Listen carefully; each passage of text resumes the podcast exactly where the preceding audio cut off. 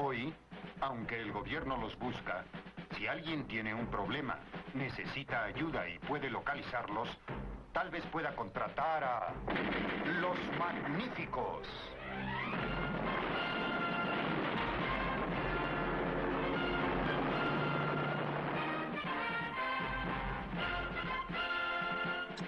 Bienvenido al podcast de 12 Magníficos, grabando un 15 de noviembre de 2023. Saludos, ¿cómo están muchachos? Ricky, Chaman, ¿también? Todo bien, Muy saludos. bien, todo bien. Aquí, en en las navidades, eh, aquí, Ah, desde hace dos semanas, entonces, sí, por eso, desde, desde hace dos semanas yo estoy yendo por ahí a los sitios, lo que hay en música navideña, en, en todos los Y pernil, pernil y arroz con gandules. Sí, arroz con gandules, sí, todo ¿qué, eso. qué insistencia la de ustedes? La, ¿Qué insistencia? Ricky dice- lo Ricky, dice que no, Ricky dice que no, pero contra, si yo vi a todas las tiendas por ahí, todas las tiendas por ahí lo que tienen es música Ah, de, de Navidad. bueno, bueno. Si a ti te gusta ir de shopping, chama, eso de verdad yo no puedo entrar en eso. Ah, bueno, pues yo tengo que ir al Por lo menos los sitios cosas, donde voy- yo cuando voy al voy, supermercado tienen allí los allá sitios como donde yo voy, pues no hay nada de eso. No Ah, sé pues cuál es la insistencia de ¿Y a ustedes. de dónde, tú vas a la No sé, funeraria? ¿Cómo? por eso, porque todos, ¿Tú en vas a todos la los supermercados están con la música de, de Navidad. A, funera- a funerarias, por Dios. Ay, Dios Bueno. mío, sea Cristo. Mira, eh, tenemos una petición especial Ajá. Antes de seguir. ujú. Lo- los ingenieros de inteligencia artificial, por favor, antes del 24 de diciembre, necesitamos que hagan un Espérate, aguanta, aguanta, replicar, aguanta. Tú vas a hacer una petición. sí, una petición oficial a nombre de 12 Ok. Magníficos. O- no, no, a nombre tuyo, a nombre tuyo, porque tú no has consultado nada con nosotros. Bueno, que hagan para que repliquen la voz de Bad Bunny cantando el villancico yaucano, por favor, antes del 24 de diciembre. Ya.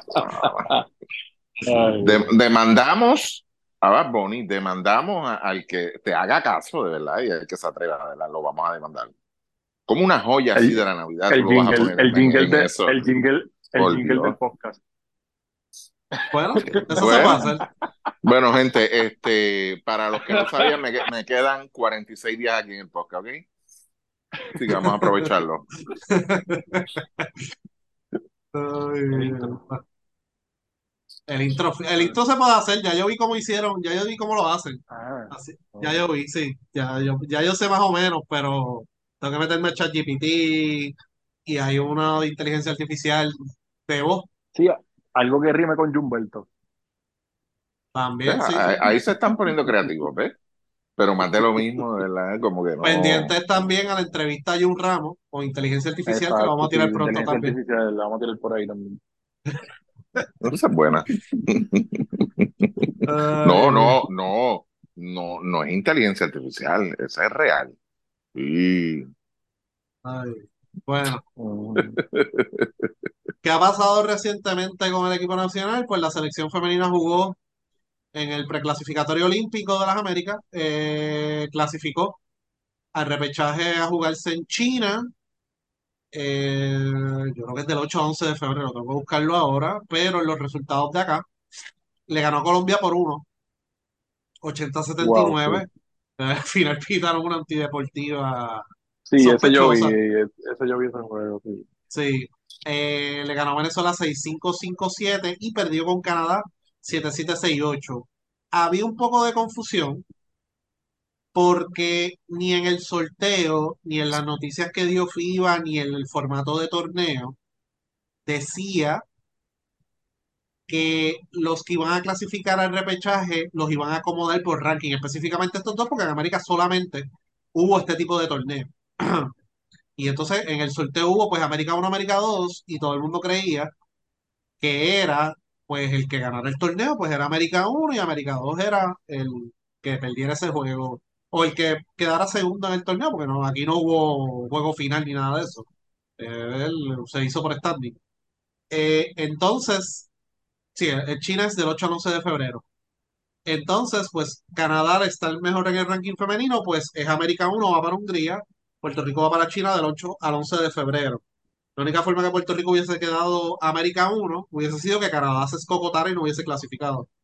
Eh, así que entonces el itinerario de Puerto Rico en ese torneo. La primera jornada van contra Francia, el 8 de febrero.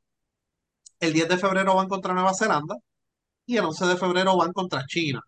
Esos últimos dos juegos son extremadamente importantes. Yo creo que los tres son importantes, pero los últimos dos especialmente, porque de este grupo de cuatro, ya Francia está clasificado y los próximos dos clasifican directamente a los Juegos Olímpicos.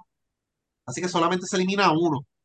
Así que es importante para Puerto Rico esos juegos de Nueva Zelanda y China para asegurar el pase olímpico. Y por eso que todo el mundo decía, pues a nosotros nos conviene jugar en China. Ahora, el juego de Canadá en el preclasificatorio sí era importante para cuestión de ranking. En los próximas, la próxima vez que se computara el ranking, ese juego, si Puerto Rico le ganaba a Canadá, nos iba a ayudar bastante en el ranking. Claro. Y, y- e iba a joder a Canadá. Así que FIBA recientemente está fallando mucho en cuestión de, la- de cómo comunicar las cosas y los formatos de torneo. Y no sé si se acuerdan que en un Americopa había un revolú, porque esos eran clasificatorios panamericanos y habían eliminado muchos equipos y después los, los clasificaron. So que, no sé, Sí, hay como que problemas ahí a veces a la hora de, de informar cómo son estos torneos. Así que básicamente yo creo que Puerto Rico, yo creo que esto es el equipo A, porque Jasmine, Jasmine se retiró, ¿verdad? sí. Yo creo que Jasmine se retiró, volvió a Lee Gibson. Yo creo que esta es la mejor versión que, ¿verdad? que tiene Puerto Rico. Así que, salvo lesiones, este es el equipo que va más o menos para, para China. de ahí el- el- lo que, lo que noté de ese equipo, por lo menos vi, vi dos de los juegos y, y es quizás como que yo no veo la misma intensidad defensiva que se veía este, hace, hace dos años, hace un año más o menos, ¿verdad? Como que veo y, y, veo más como que enfoques en... Antes yo veía equipos que movía la bola mucho, cuatro, cinco, seis pases, ahora pues están esperando a ver qué, qué hace Arela y toda esta cosa, y ella definitivamente es talentosa, o sea, eso nadie se lo quita, una de las mejores jugadoras de, de, de FIBA a nivel de América y del mundo, porque ella jugó bien en, en, los torneos este, importantes también, pero siento que, que, tenemos como que de momento veo como que muchas jugadoras chiquitas y todas esperando para tirarla de tres o, o jalando el balón, tú sabes, no sé, como que no, no, no, lo que vi contra Colombia no me gustó y, y claro, estaba la jugada cerrada al final y pues sea, podía hacer una cosa y la otra. Estaba bien cerrada, pues, y, pero pues tú estás jugando, o sea, tú no estás jugando aquí en Puerto Rico en Clemente, o sea, tú saliste afuera. Pues ese tipo de jugadas, si, si tú el juego no, no lo tratas de, de, de, sea, de ganar desde que suena el pito y esperas hasta el final en este tipo de juegos, los árbitros te van a coger y te van a joder.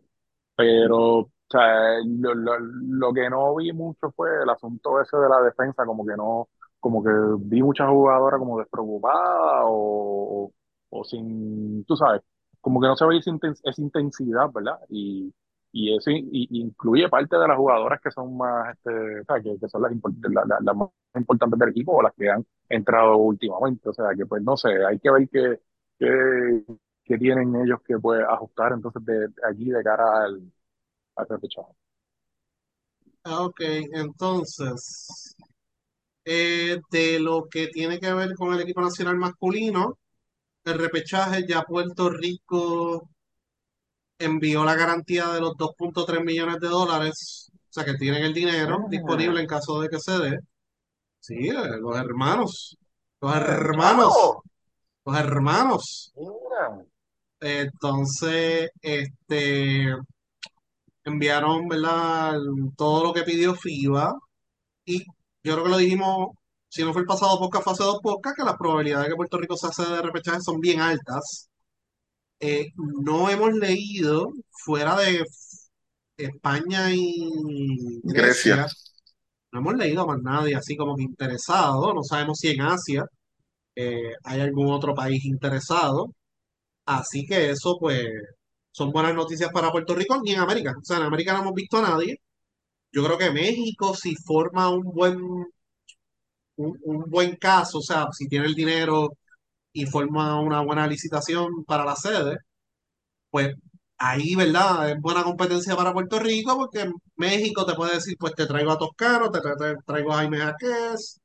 El equipo de Gili está teniendo buenos números de asistencia comparado con temporadas anteriores. Más tú sabes que está boom, ese voz de que quiere un equipo de NBA en México. So que, pero el problema que tiene en México es que la federación es un desastre y el equipo nacional es un desastre. Así que hay mucho riesgo ahí. Brasil no, no hemos leído nada de que esté interesado. Puedo chequear ahora, pero no he leído nada. No, no hay nada. No hay nada, No. ¿verdad? De Brasil. Y la última vez también un revolú de ellos allí que se les inundó la cancha, que cambiaron el juego, este, Ay, era en el virgen. monte aquel. Ay, virgen. Yo, yo le tengo miedo a Chaman ya. ¿Por qué? que, que- que se inundó, Chama. Estaba lloviendo, había un temporal, ¿no te acuerdas? Por eso, y- Sí, no diga que- estaba jodida la cancha con el- si estaba, si se veía Ay, santo video, Cristo, estaba- Dios mío. Eso fue, eso Bueno, aquí fue, nadie- yo, yo no creo que nadie escuche de Brasil aquí, y, y si aquí se inundó la de San Germán y barrimos el piso con ellos en, los- en los spaces y, y- y no pasó nada. No, no, no, Pero- venimos con la verdad. O sea, venimos con la Pero- verdad. Pero. Se inundó Pero una, una- un, un supermercado y Chaman dice que se inundó la cancha. bueno, es que el Arkelio parece un supermercado.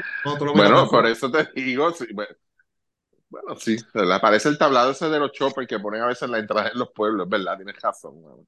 Sí, pero en cuestión, en cuestión de, de No, pero no, no han pedido nada, no han pedido nada, no.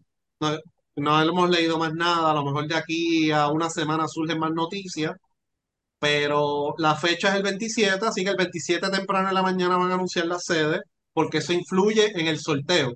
El sorteo es durante el día, así que por esa es la razón por la cual anuncian la sede antes del sorteo, porque la- eso ¿Tú influye. dijiste cuál era, cuál era la fecha del sorteo? Si El mismo día, 27 de noviembre. Ok. 27. Sí, deja ver. Eso cae lunes 27. Ujú. Eso en dos semanas. Sí, así que nada, y el, el repechaje es del 2 al 7 de julio, si no me equivoco. Así que Sí, sí. lo único es ver, ¿verdad? Si es en Puerto Rico, cuándo llegan esos equipos nacionales para poder foguear. O ver si se puede cuadrar algo con Estados Unidos cerca de Puerto Rico o traerlos acá para que vengan a foguear. Este, porque este año fogueamos muy bien. Pero ahora porque nosotros salimos a foguear. Traer equipos para acá pues está un poquito complicado, ¿no? So que hay que convencerlos para traerlos aquí, para que vengan a foguear, bla, bla, bla, porque sacar a Puerto Rico de home base para irse para Las Vegas, pues no es muy conveniente. Exacto. Eh, o, bueno, lo, lo puedes hacer en Miami o lo puedes hacer, ¿verdad? O aquí mismo, pero el mismo Es que lo que pasa, lo que pasa con Estados Unidos es que yo entiendo de que la preparación de ellos para los Olímpicos no va a ser tan temprano en julio. Eso sí, ellos siempre empiezan, sí, ellos lo Eso es cierto también. ¿Sabes? Porque estamos hablando de que lo, lo- esos fogueos que está hablando Luis, Mo, que son necesarios, este, serían para la tercera semana de junio, más o menos. Ujú. O sea, que Sí, lo no van a estar practicando. Sí, Ellos empiezan a practicar, si en los Juegos Olímpicos a fin de mes, más o menos después del repechaje, más o menos ellos empiezan a Sí. entrenar. Es la cosa. Bueno, Y ahí tiene, ahí tiene, y ahí tienen, fíjate, y ahí quizás hay una buena oportunidad también de, de mover este en algunas sedes aquí en Puerto Rico algunos de esos fogueos, o sea, ¿no? Y tú Sí. puedes decir, mira, este, ¿Tú en Bayamón sería- se juega, ajá, ¿Sabes qué sería bueno? Que que hace tiempo, no sé si te acuerdas, eh, Chamán una vez dijo como que, mira, ¿por qué no fogueamos con los refuerzos de aquí? Que yo creo que es una buena idea. ¿sabes? Ah, y- No, y si no hay, si, si no hay, aquí lo que hay que ver es, este, aquí el, el, el- ¿cuántos equipos de América hay? Son tres, ¿verdad? Los que van para allá, para los repechajes.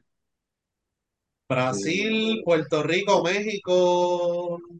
Ay, son- tiene que haber más. Te lo busco ahora. dominicana. Venezuela, Domin- Dominicana y Venezuela, sí, cinco. por eso, hay que ver cuántos de allá de, de Europa o el mismo Asia los envían. O sea, vi- vienen para acá, porque van a tener que cruzar el charco, quieran o no. ¿Entiendes? Y ver qué es lo que nos van a enviar para acá, para entonces coordinar, tú sabes, este, vamos a Sí, tener sí, eh, cinco o seis meses. O sea, que entonces uno de esos equipos, pues mira, no, este, vienes para una hora, de- seis horas de diferencia, siete horas de diferencia, bájate una semana antes y, y, y- y vamos, y cuadramos dos Eh, fogueos por ahí, ¿por Puerto no? Rico, Puerto Rico, Brasil, Dominicana y México. Venezuela no está. Venezolano está, ok, son cuatro. De esos cuatro puede ser que no, puede, puede ser, yo lo veo bien, bien difícil, pero puede ser que nos toque uno, vamos a poner. Este, pero los otros van a venir del otro lado del mundo, pa. ¿Entiendes? Ahí es que Sí. tenemos que aprovechar con los que vengan de allá. Y quizás el mismo, en, el, en el mismo caso dominicano, a lo mejor antes de ellos hacer el viaje para donde vayan ellos a, a, a competir o a foguear en el área, a lo mejor podrían hacer un fogueo acá. Es lo otro Sí. tampoco. Eh, Eh, Es lo que- lo que históricamente, lo- que fue lo que hablamos hace dos meses atrás, tres meses atrás, históricamente, eh, Puerto Rico para esa fecha, que a lo mejor Dominicana tiene que viajar, Puerto Rico no va a tener ni preselección. exacto. Ese es el problema. Te- te- te- no estamos hablando, todavía no hemos llegado al BCN aquí, pero todo el mundo sabe que eso está ahí. O sea, por eso te digo, hay muchas posibilidades, pudiéramos hacer un montón de cosas. El problema es dónde van a salir los jugadores y si van a estar disponibles. ¿Y qué es lo que vas a estar tener disponible? Lo que estamos hablando aquí es 2 de julio, eh, mínimo, mínimo 23 de junio, 23 de junio, 22 de junio, ya tú tienes que ir, esos fogueos, si acaso tres, por lo menos cuatro, qué sé yo, este, tres por lo menos yo creo que, que serían buenos, pero hay que ver la calidad, ¿entiendes? Pero para un 22, 23 de junio, o sea, yo no creo que el BCN haya hecho la pausa o haya este... Bueno, ellos no van a Este, pausar, ellos no van a pausar por salvo eso, las o sea. fechas de repechaje. Ahora, ahora, algo que yo estoy viendo desde ahora es que si el repechaje va a ser en Puerto Rico, la federación no puede estar con el ay bendito. Específicamente, le van a venir con el ay bendito del BCN y me explico. Se supone que los Hmm. equipos de BCN suelten los jugadores 14 días antes, Sí, ¿verdad? Coño, caballo, yo estoy en la clasificación, que te practique a ti, pero que me juegue de noche a mí. No, no, Sí. no, no. No, no, Basta esa mierda, esa mierda, eso es lo que viene. esa mierda Bien no se cabrón. puede permitir. No, y con, contigo que vengan los refuerzos, me importa un carajo. Eso va a pasar. Y ahí la federación tiene que trancarse y decir que no, porque entonces cuándo va a descansar el jugador. O si el jugador se rompe. eso va a pasar. Exacto. ¿Eh? Sí, sí, eso es el, el- el- Pero te digo, yo lo veo bien difícil que haya, haya. La fecha es 14 días, tú dices, Luismo. 14, estamos hablando del 18 de junio. Exacto. O sea, eh, eh, yo no lo veo, mano. Yo no veo al BC. Ah, déjame un día más. Déjamelo aquí más. Lo sueltas. eh, está bien, lo voy a soltar. Lo soltaste. Eh, necesito descansar dos días, caballo.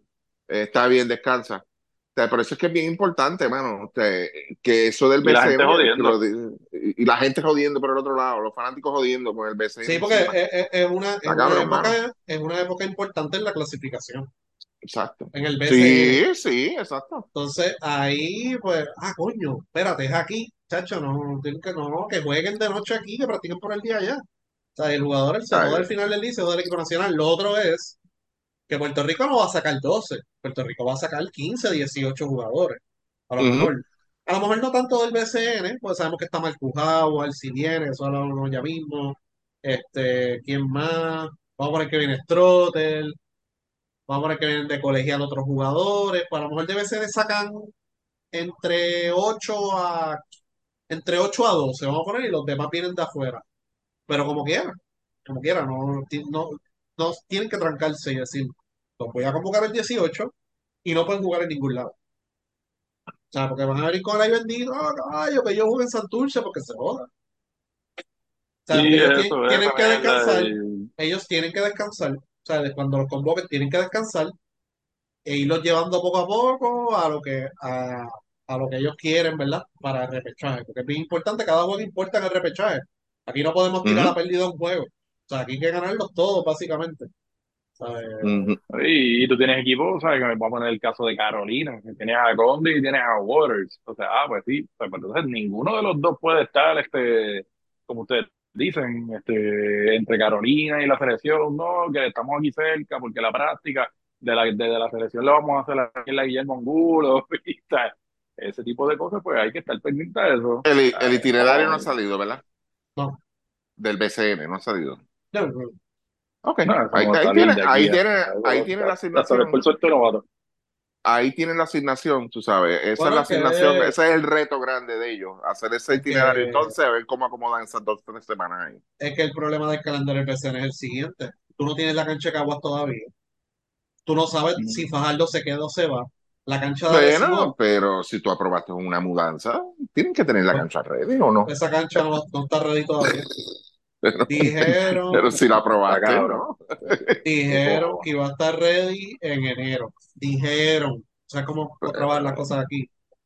No, y que lo más Entonces, seguro, y, y, y que lo más seguro cuando entonces esté ready, va- los del municipio van a empezar a querer apuntarse, no, mira, esta fecha no se puede, por esto, después que tengan todo su cuadrado allí, todavía no van a estar las actividades municipales y las otras actividades de los alcahuetes de la- de- de- del municipio, Oh, todo, cuadra- cuadrándolo, cuadrándolo, cuadrando las fechas. Así que, pues, eso, eso es lo que se va a encontrar allí. Tienes razón, Modesti tiene razón ahí en eso. yo creo que de las canchas más fáciles es San Germán para hacer el itinerario, eh, pero los demás no hay el mismo nivel de cooperación. O sea, no lo hay. No. Eh, en Arecibo, tú sabes los problemas que hay. Mayagüez, Mayagüez es un en revolú cabrón de, de, de graduaciones de, Mayagüez hacen todo. Mayagüez sí, hacen todo. Manatí, tú sabes que esa cancha se ve linda todavía, eso que todo el mundo quiere hacer algo allí. Este, sí, ¿quién más? Eh, San Juan, ¿sabes lo que es San Juan? Eh, Bayamón es bastante llevadero. Bayamón, Guaynabo, ahí siempre hacen cuantas cosas hay. Eso que es complicado hacer un itinerario tan temprano porque los equipos no hacen la asignación de pedir la fecha ni de asegurarlas tampoco. Y hay algunos que pagan renta y hay otros que Sí, no. Entonces, por no eso, paga renta está a pero merced de otro. yo, por eso, pero yo, yo, yo lo que me refiero a preparar itinerario rápido que venga el sorteo y eso es en el asunto de que tú, tú tienes que irte bien light esa semana. Si los Ah, equipos sí, sí, eso lo han piensan, si hablado. los, si los equipos este, razonan un poco, usan un poco de eso, este, tienes que irte bien light, tú sabes, mira, dame un juego aquí y allá, porque está la selección preparándose, tú sabes más o menos qué equipos se van a impactar con los jugadores que van a ser llamados, tú sabes. No vengas con un equipo como el ejemplo que ustedes dieron de Carolina, no le vengas a meter cinco juegos en dos semanas, coño, porque los vas a clavar. ¿Me entiendes? A eso es lo que yo me refiero, que si ya, si ya tú tienes, puedes hacer ese itinerario, cuando lo vayas a hacer, tienes que pensar en eso, que tú sabes que el equipo de Santurce se va a impactar, el equipo de, de, de Carolina Carolina, se va a impactar, Bayamón se va a impactar. Eso, eso, sea, aunque se jodan en abril, en mayo, pero eh, esas últimas tres semanas de junio y la primera de julio tienes que tratarlos bien. Te Sí, se tienen que ir bien light con ellos eh, han hablado, he escuchado eso, que el itinerario va a ir eso bueno. poniéndose más, más light en esa fecha por la situación de, ¿verdad? De, de la preparación y el repechaje. Ahora el tema es, después del repechaje, ¿qué pasó? ¿Clasificaron a los Juegos Olímpicos o no? Porque ahí va a empezar los playoffs. Y van- yo creo que van a jugar, y van a tener que jugar con los refuerzos que el. BCN no tiene fe. no tiene fe. Ellos dicen que no. No, si tuviesen fe, ellos acaban el torneo antes del Exacto. repechaje, mucho antes, Sí. pero no tienen fe, muchachos. Sí. Este, pero nada, entonces lo, lo de los lo de los refuerzos que van a sustituir los jugadores nativos, no voy a comentar mucho, ni vamos a comentar mucho aquí en el podcast, porque no hemos leído bien cómo es la cosa.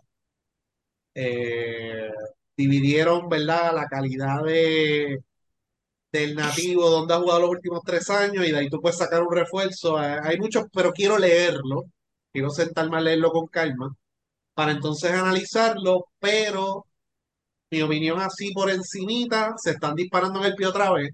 Se escucha bonito cuando lo dices y cuando lo piensas y cuando lo escribes, pero en la práctica es otra cosa y esa fecha es un poquito complicada porque además de que los equipos nacionales van a estar jugando en esa fecha, la NBA va a estar activa en lo que es las ligas de verano. O sea que los refuerzos que tú puedes conseguir en esa fecha no son lo que ustedes se creen que pueden conseguir y te están limitando. So que, pues, yo no estoy muy a favor de eso. Pues lo, hacen, no, que esto, que lo, lo que pasa es que ellos entienden que, por ejemplo, un Santurce, un Bayamón, un Quebradilla, se le va a ir a Stephen Thompson y viene Bayamón y va a firmar a, al que carajo, a un jugador de NBA que esté por ahí pendejeando, que, este, que van a firmar a, Iverson, un ejemplo, vamos a ponerle, un Iverson en su prime, un Iverson cuando estaba en Turquía. Ah, no, se va Stephen Thompson, van a traer a Iverson. Eso no funciona así. Eso no va, a y no va a funcionar así. Tú sabes. Y entonces el problema que yo veo aquí es, mira, mira los dos ejemplos que yo te voy a dar. Que ahora mismo no lo estamos viendo, porque pues no hay nadie lesionado, ¿verdad? Ahora mismo no hay nadie lesionado. Y pues los jugadores que se van a llevar, pues Michael Howard no pertenece a nadie aquí, Julian Trotter tampoco, este, los que vengan de colegial, etcétera. Pero vamos a poner que un ejemplo suceda algo. Ahora mismo yo he visto listas con ocho hogares, buenísimos todos. Eh, Michael Howard, Jordan Howard, Tremont Water, este, ¿quién más? Jean Clavel, eh, Alvarado. Alvarado, gracias, este, Trent Fraser, mano, perfecto. ¿Y qué pasa si se empiezan a lesionar? Mira, el- mira el ejemplo que yo te voy a dar, para que vean por qué yo no estoy muy a favor de eso. Vamos a ver que nos, nos quedemos cortos de point guard por X o Y razón. Se lesionan, o le surgió una oportunidad a Marcus para volver a la NBA y lo invitaron al Summer League con un contrato ahí. Mira, si llega aquí te voy a dar whatever. También pueden suceder muchas cosas. Que a lo mejor no suceden, pero mira por donde yo voy. Si a San Germán le convocan a Jaden, Jaden donde único ha jugado es en México y en Nicaragua, esas ligas de mierda. Y yo creo que jugó en- Luxemburgo. Yo creo que fue donde él jugó. Él jugó en Europa, pero en una liga no muy buena. Pero espérate, Que espérate. tiren mi nombre. Pero es que es verdad, Jaden no jugó en ligas buenas, en Colombia, esas mierdas. Ok. Así se oye mejor. Ok. Tú puedes conseguir un sustituto de Jader en esas ligas que yo te acabo de mencionar. La importancia que tiene Jader para San Germán. O Sí, definitivo, estoy de acuerdo contigo. sea, no es que Jader sea un jugador de NBA, pero para lo que aporta Jader a San Germán, eso tú no lo vas a conseguir en México, ni en Nicaragua, ni en Panamá, ni en Colombia. Y Eso vas tú a lo tener que pagarle, y, y vas a tener que pagarle el refuerzo dos o tres semanas antes de lo que se va acoplando al equipo, que eso es otra. Ujú. Y entonces, Ahora, mi pregunta es, aunque yo sé que ya tú dijiste y, y- y entraste con, con lo de que no lo has leído bien, pero como usualmente pasa, y no es la primera vez que pasa en la liga de aquí, si yo vengo y traigo un refuerzo a Carolina para cubrir a Condi, ¿verdad? Y ese refuerzo lo que vino fue a matar y dijo, mira, yo puedo estar aquí hasta julio 30, julio 31, hasta agosto si me necesita. ¿Ese jugador es elegible para tú sustituir a un refuerzo que ya Carolina tiene? buena pregunta. Exacto. El, Porque el- esa es mi el- única duda ahora mismo, interrogante problema, grande. el otro problema de firmar ese refuerzo es que, ok, vamos a poner dos semanas, tres semanas.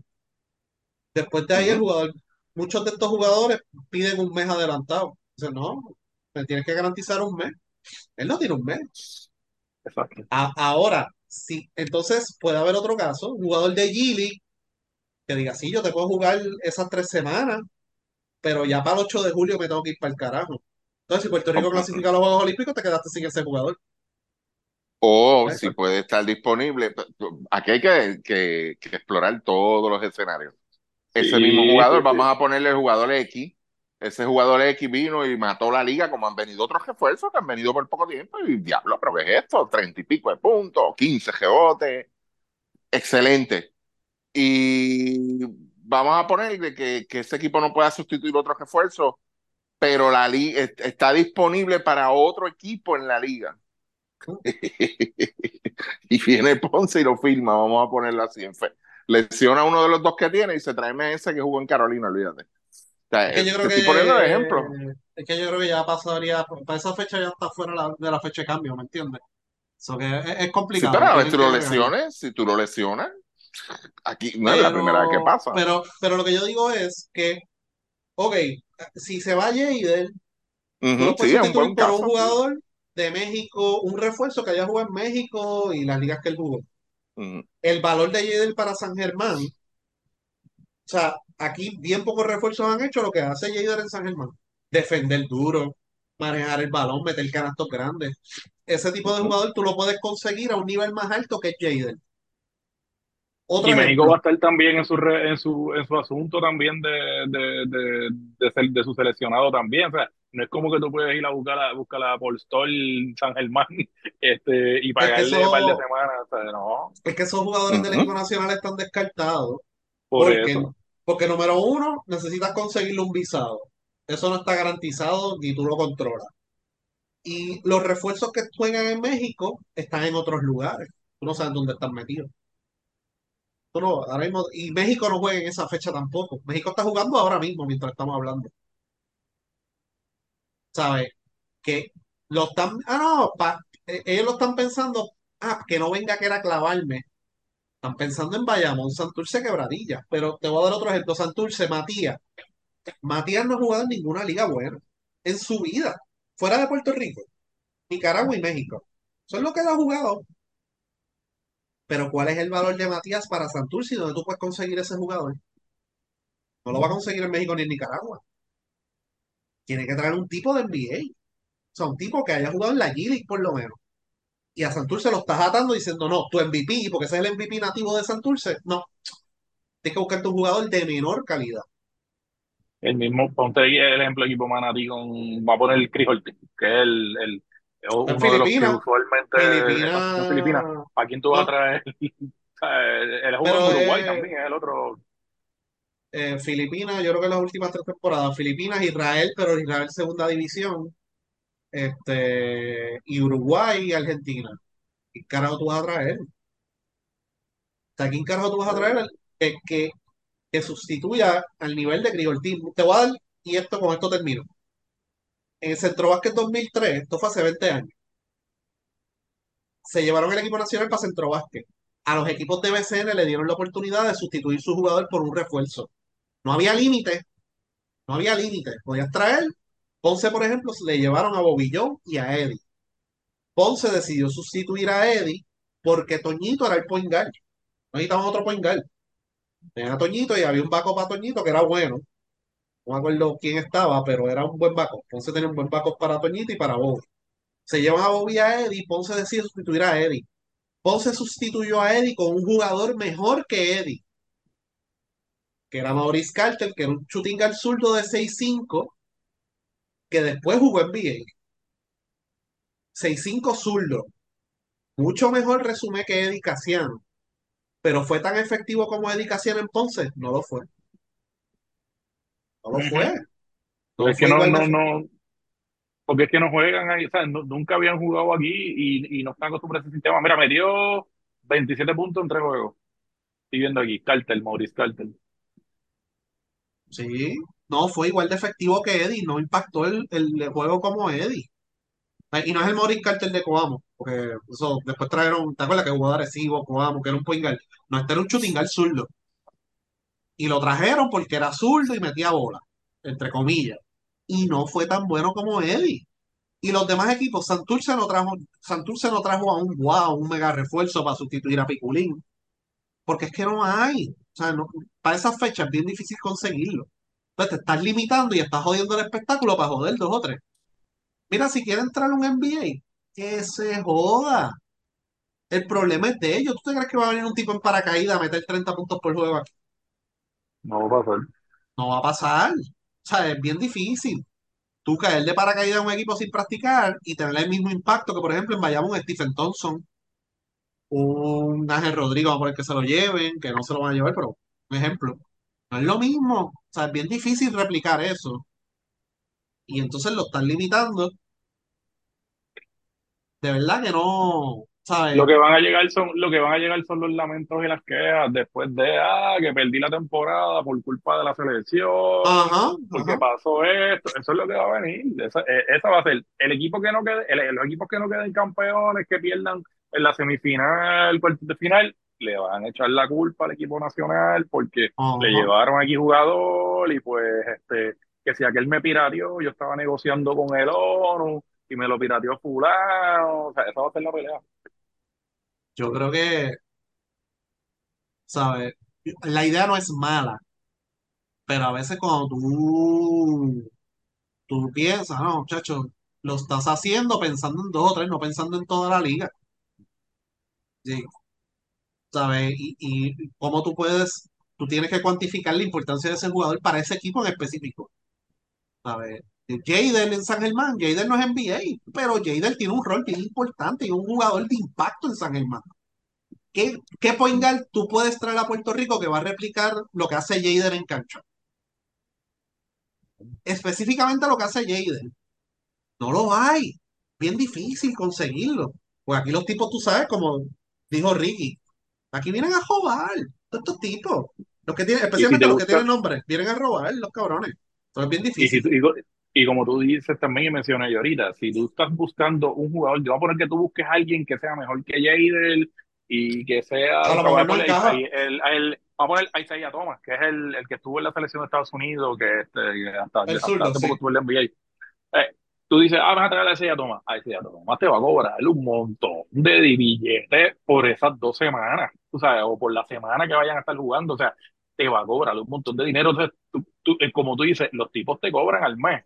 ¿sabes? Entonces, tú vas a sacar todo ese dinero para después entonces, cuando llegue la próxima semana, el juego por televisión, va a estar entonces y, ah, que esto, con este equipo, que tuvimos todos estos gastos que hemos tenido que hacer, y qué sé yo, y el y tipo, el tipo se, ¿sabes? Como, hermano, es y es que Isaiah Thomas va a meter 20 por juego, pero no va a defender a nadie. Por eso. Y va a hacer unas loqueras cabronas y Eddie lo que va a terminar haciendo es sentándolo. Y aunque, y aunque haga, y aunque haga la guaje defendiendo, no es, no son, no son compañeros de equipo con los que está acostumbrado a jugar durante una temporada. Él va a venir a hacer lo que él sabe hacer y que se jodan los demás. Y ya, Yo creo que eh, le, yo creo que para la idea, la idea esta de sustituir los refuerzos y qué sé yo, debieron haberle dado un poquito más de tiempo. Vamos a esperar ya el próximo año, qué es la que hay, qué es lo que está pasando, qué es lo que no hay. Vamos a poner que la federación se siente con Carlos Arroyo y mira, ¿cuál es tu plan?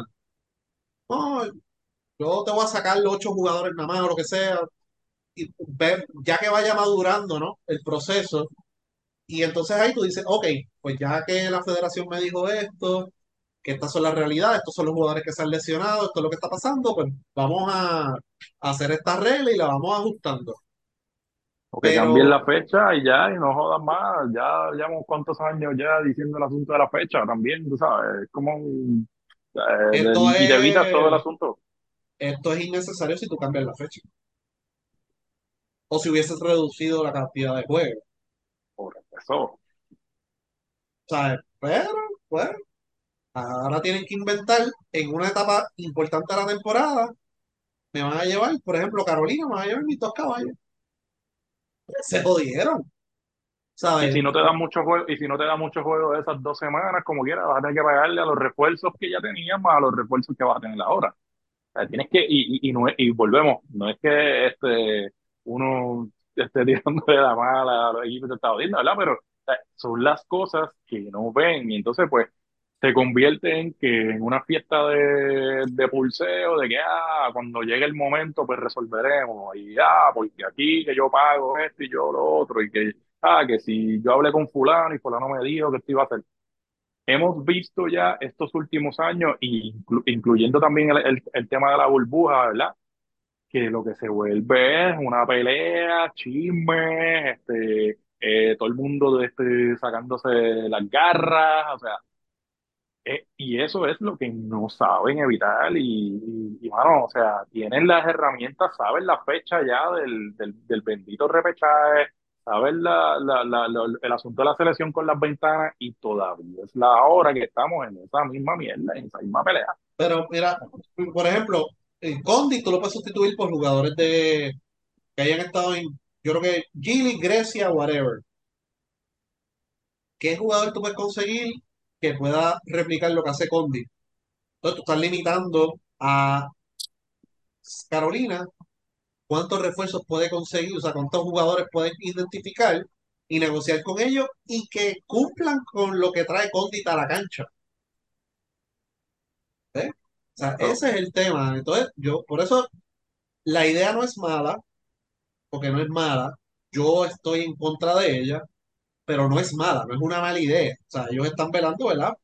Pero yo sé de dónde viene, o sea, yo sé de- de- con las intenciones que lo hacen y lo que están es protegiéndose para que vayamos no me clave ni quebradilla. O sea, que todavía no tenemos esa madurez de decir, pues mira, por Stephen Thompson yo no voy a traer a Weber, deja ver, un shooting a Austin Reeves, yo no, o sea, Bayamón no va a traer a Austin Reeves para sustituir a Stephen Thompson. Bayamón va a traer un tipo que se parezca lo más a Stephen Thompson posible y que pueda cumplir con esa, con ese rol que ya tiene en cancha. ¿sabes? Eso, y eso es lo que por lo menos la historia nos dijo hace 20 años atrás. Los equipos de BCN, que para aquel tiempo había chavos también, no se pusieron a inventar, Ponce se puso a inventar, trajo un jugador mejor que Eddie, que no fue tan bueno como Eddie cuando estaba en Ponce. Santurce trajo otros jugadores, no pudieron replicar a Piculín y a Rolando. Y la, y la, y la, y la, y la situación, y la situación de Nelson, o sea, el, ahora se mismo, pues, tú, tú mencionas a, a, a Pimentoso, pero también ahí está este Romero. O sea, y entonces, pues, ¿quién fue que dio problemas en la, quién fue que, qué equipos fueron los que dieron problemas en, en la burbuja? En una para, mesa, pues, para soltar jugadores, sí, todos menos quebradilla, sí. porque Eddie estaba en quebradilla. Pues, ¿sabes? Pero, Pero eh, nada, por eso, pero entonces ahora Nelson, que es el dirigente de la selección, él está en Bayamón. Entonces, pues, ah, él le tiene que rendir también a Bayamón. Y si tú le dices también, mira, pues, yo me voy a llevar a este, este este. Entonces, adicional a eso, adicio- adicional a eso, ¿qué va a pasar también el sorteo? Porque algunos de esos jugadores que uno podría considerar para, para, para la selección pueden caer en ese sorteo. Y, o sea, que no son solamente, en el caso de Bayamón, son esos dos. Y si ellos vienen y cogen al, al hermano ahí también, ¿qué va a pasar? Eh, eh, es complicada la cosa. Yo creo que tomaron esas decisiones y, y en, en cuanto a cómo manejar el asunto de, lo, de la selección y el, el itinerario del BCN de la peor manera posible. Sí, Buenas sí. ideas, pero mal implementadas. Yo creo que debieron haber espe- esperado un poquito más. Tenerla, aprobarla, pero vamos a esperar un poquito más por si acaso hay que ajustarle un poco de cara a la temporada. Porque yo me acuerdo una vez que para un repechaje, me acuerdo que hay un revolú en BCN, diablo, y lo que se llevaron fue unos pocos jugadores nada más. Pero la mayoría están jugando BCN, eso que ahora se van a llevar un poquito más comparado con ediciones anteriores. Este Ricky, No, no, no, no tengo nada que decir de eso. este, entonces, de, de lo que es eh, otra noticia que salió, eh, yo creo que fue el, fue la semana pasada, pero después del podcast, eh, que estaban haciendo las gestiones para Marcus Howard, ya USA Basketball dio el release, y entonces pues falta que el secretario general de FIBA apruebe el cambio de ciudadanía. Muchos de los jugadores de muchos de los New York tienen que pasar por este proceso. La diferencia con Marcus ellos tienen que cambiarse a la ciudadanía deportiva, porque el pasaporte de ellos es americano, el oficial. Y ellos pues están haciendo un cambio de ciudadanía deportiva, la mayoría. Lo que pasa con Marcus es que Marcus jugó juvenil de Estados Unidos Sí. y en un punto perteneció al programa adulto. Nunca jugó, pero él estuvo en Las Vegas entrenando con el equipo de adulto un momento, porque él era una estrella colegial y lo, lo invitaba. Así que eso, pero yo no creo que haya complicaciones en FIBA. Yo creo que le van a dar la ciudadanía este, deportiva de Puerto Rico para representar a Puerto Rico. Sí, yo no creo que haya ningún problema. Pero por eso es que Marcus, pues, yo ese iba que tuvo que dar el le preguntan y ahora va a las manos del secretario general de FIBA. Así que eso es lo que hay. Añado otra figura al backcourt, un jugador que puede crear ofensiva en uno contra uno. Eh, está el tema de la estatura, pero hay más nada. Pero podemos, el, o sea, tenemos, también tenemos jugadores de estatura que pueden jugar las posiciones unidos, pero ahora mismo él está jugando a un muy buen nivel en Baskonia, está liderando la CB en anotaciones, está promediando casi 15 puntos en la Euroliga, y pues un jugador elite que puede abrir, nos puede dar muchísimas oportunidades, y hemos tenido problemas ofensivos, ¿verdad? En los pasados torneos de ocasiones, él nos puede, ¿verdad? Puede que, esos baches, pues, él nos pueda ayudar bastante ahí eh, en ofensiva y, abre cancha, etcétera, etcétera. Así que yo creo que es muy bueno que, que añadan a Marcus. Yo creo que también hemos sido consistentes diciendo y que buscar estatura donde la haya. Por ahí está Diondre Domínguez, por ahí está Enrique Freeman, este y Strotter, es el otro. No sé si tienen otro por ahí en el radar, pero esos son básicamente para cuadrar de cara un repechaje. Pues sabemos el nivel. Este, Ricky Chon. Mira, sí, este, esta, eh, eh, yo no veo problema, ¿verdad? No veo por qué este secretario de FIBA este, deniegue la petición, este, porque lo más importante ahí está establecido, que es que eh, US Basketball le, le dé release y, y, y usualmente, pues, este, antes, no sé si todavía lo hacen, se dejaban llevar por el ranking de, de quién soltaba y quién cogía. Y en este caso, pues, Puerto Rico está por debajo de los Estados Unidos, así que no debe haber problemas con eso tampoco. O sea, que no, no, no debe haber objeción de nadie. Es la única forma en que yo creo que eso se puede impedir, que alguna otra federación venga a objetar, eh, que le hayan hecho una trastada en el pasado y, y la quiera sacar a, a, pasear ahora. Pero es bueno, es bueno sumar de verdad y, y, ya que se hizo la petición, pues, pues tenemos que saber y dar por sentado pues que, que sí, ya el jugador ha manifestado su intención de, y es un plus. Este, ahora, Ahora, el asunto es este, ¿qué tan congestionado estamos en esa posición 1 y 2? Eh, bastante. O sea, hay que tener mucho cuidado con, con, con los escogidos porque, y, es algo que Chaman siempre ha dicho aquí, este, no todo el mundo toma estas cosas positivamente. ¿Entiendes? A veces lo ven como este, Históricamente siempre alguien se enchisma. Históricamente, sí, siempre, siempre. Ese es el enemigo, olvídate. y, y pero es bueno, es bueno. O sea, sumar siempre ha sido bueno. Eh, eh, lo que hay que llegar es ahí. Do, que, que, ¿Cuál es el efecto que tiene en la psiquis de, de, de muchos componentes de este equipo? Y un plus que, que tenemos casi, casi, casi ahí. Eh, este repechaje, este, hay una alta probabilidad que se celebre aquí, en San Juan, Puerto Rico. Y ahí, ahí, van a haber jugadores que van a querer estar ahí. Es uh -huh. bien importante. Y, y, y, van a querer estar ahí, porque esta la conozco yo. Y hay que ver el impacto que tienen eso. O sea, pero para mí es un plus. O sea, sumar es bueno siempre. Este, lo de Julián, yo lo veo lejos todavía. Él está en un equipo que, que es un equipo que se pronostica que va a estar hasta el final allá en la NBA. La NBA termina prácticamente la tercera semana de junio. O sea, yo lo veo bien difícil. Quizás para unas Olimpiadas, si clasificamos, este, logramos la clasificación, ya ahí el escenario es diferente, pero para el repechaje yo no lo veo viable. Este, no hay mucho tiempo. Pero lo de Marcus, de verdad, es bueno, es positivo y, yo no veo, no veo ningún problema que, que, que la prueben, de verdad que no. No. Esa misma línea. Yo creo que y importante eso que dijiste también de, de Julian Stroller. yo dudo también que por lo menos para el repechaje le vayan a ver o, vaya a poder hacerlo. Eh, pero en el caso de, de Hawaii, este, el mismo lo, mejor no lo pudo resumir. Eh, básicamente un jugador elite. Eh, está jugando en la segunda mejor liga del mundo y está dominando y está anotando. Claro, está el issue de la estatura, pero entonces pues ahí es donde tú tienes que también pues medir cuáles serían las consecuencias en el resto del roster y ahí es donde viene el, el, el otro dilema. Porque si tú tienes a Howard, los que se van a ajustar en el roster son otros jugadores que han estado tiempo en la selección y tú tienes que poner en una balanza, ok, yo estoy, y, voy a, y vamos directo al grano, o sea, yo quiero ir directo al grano. Vamos a poner el caso de Jean Clavel.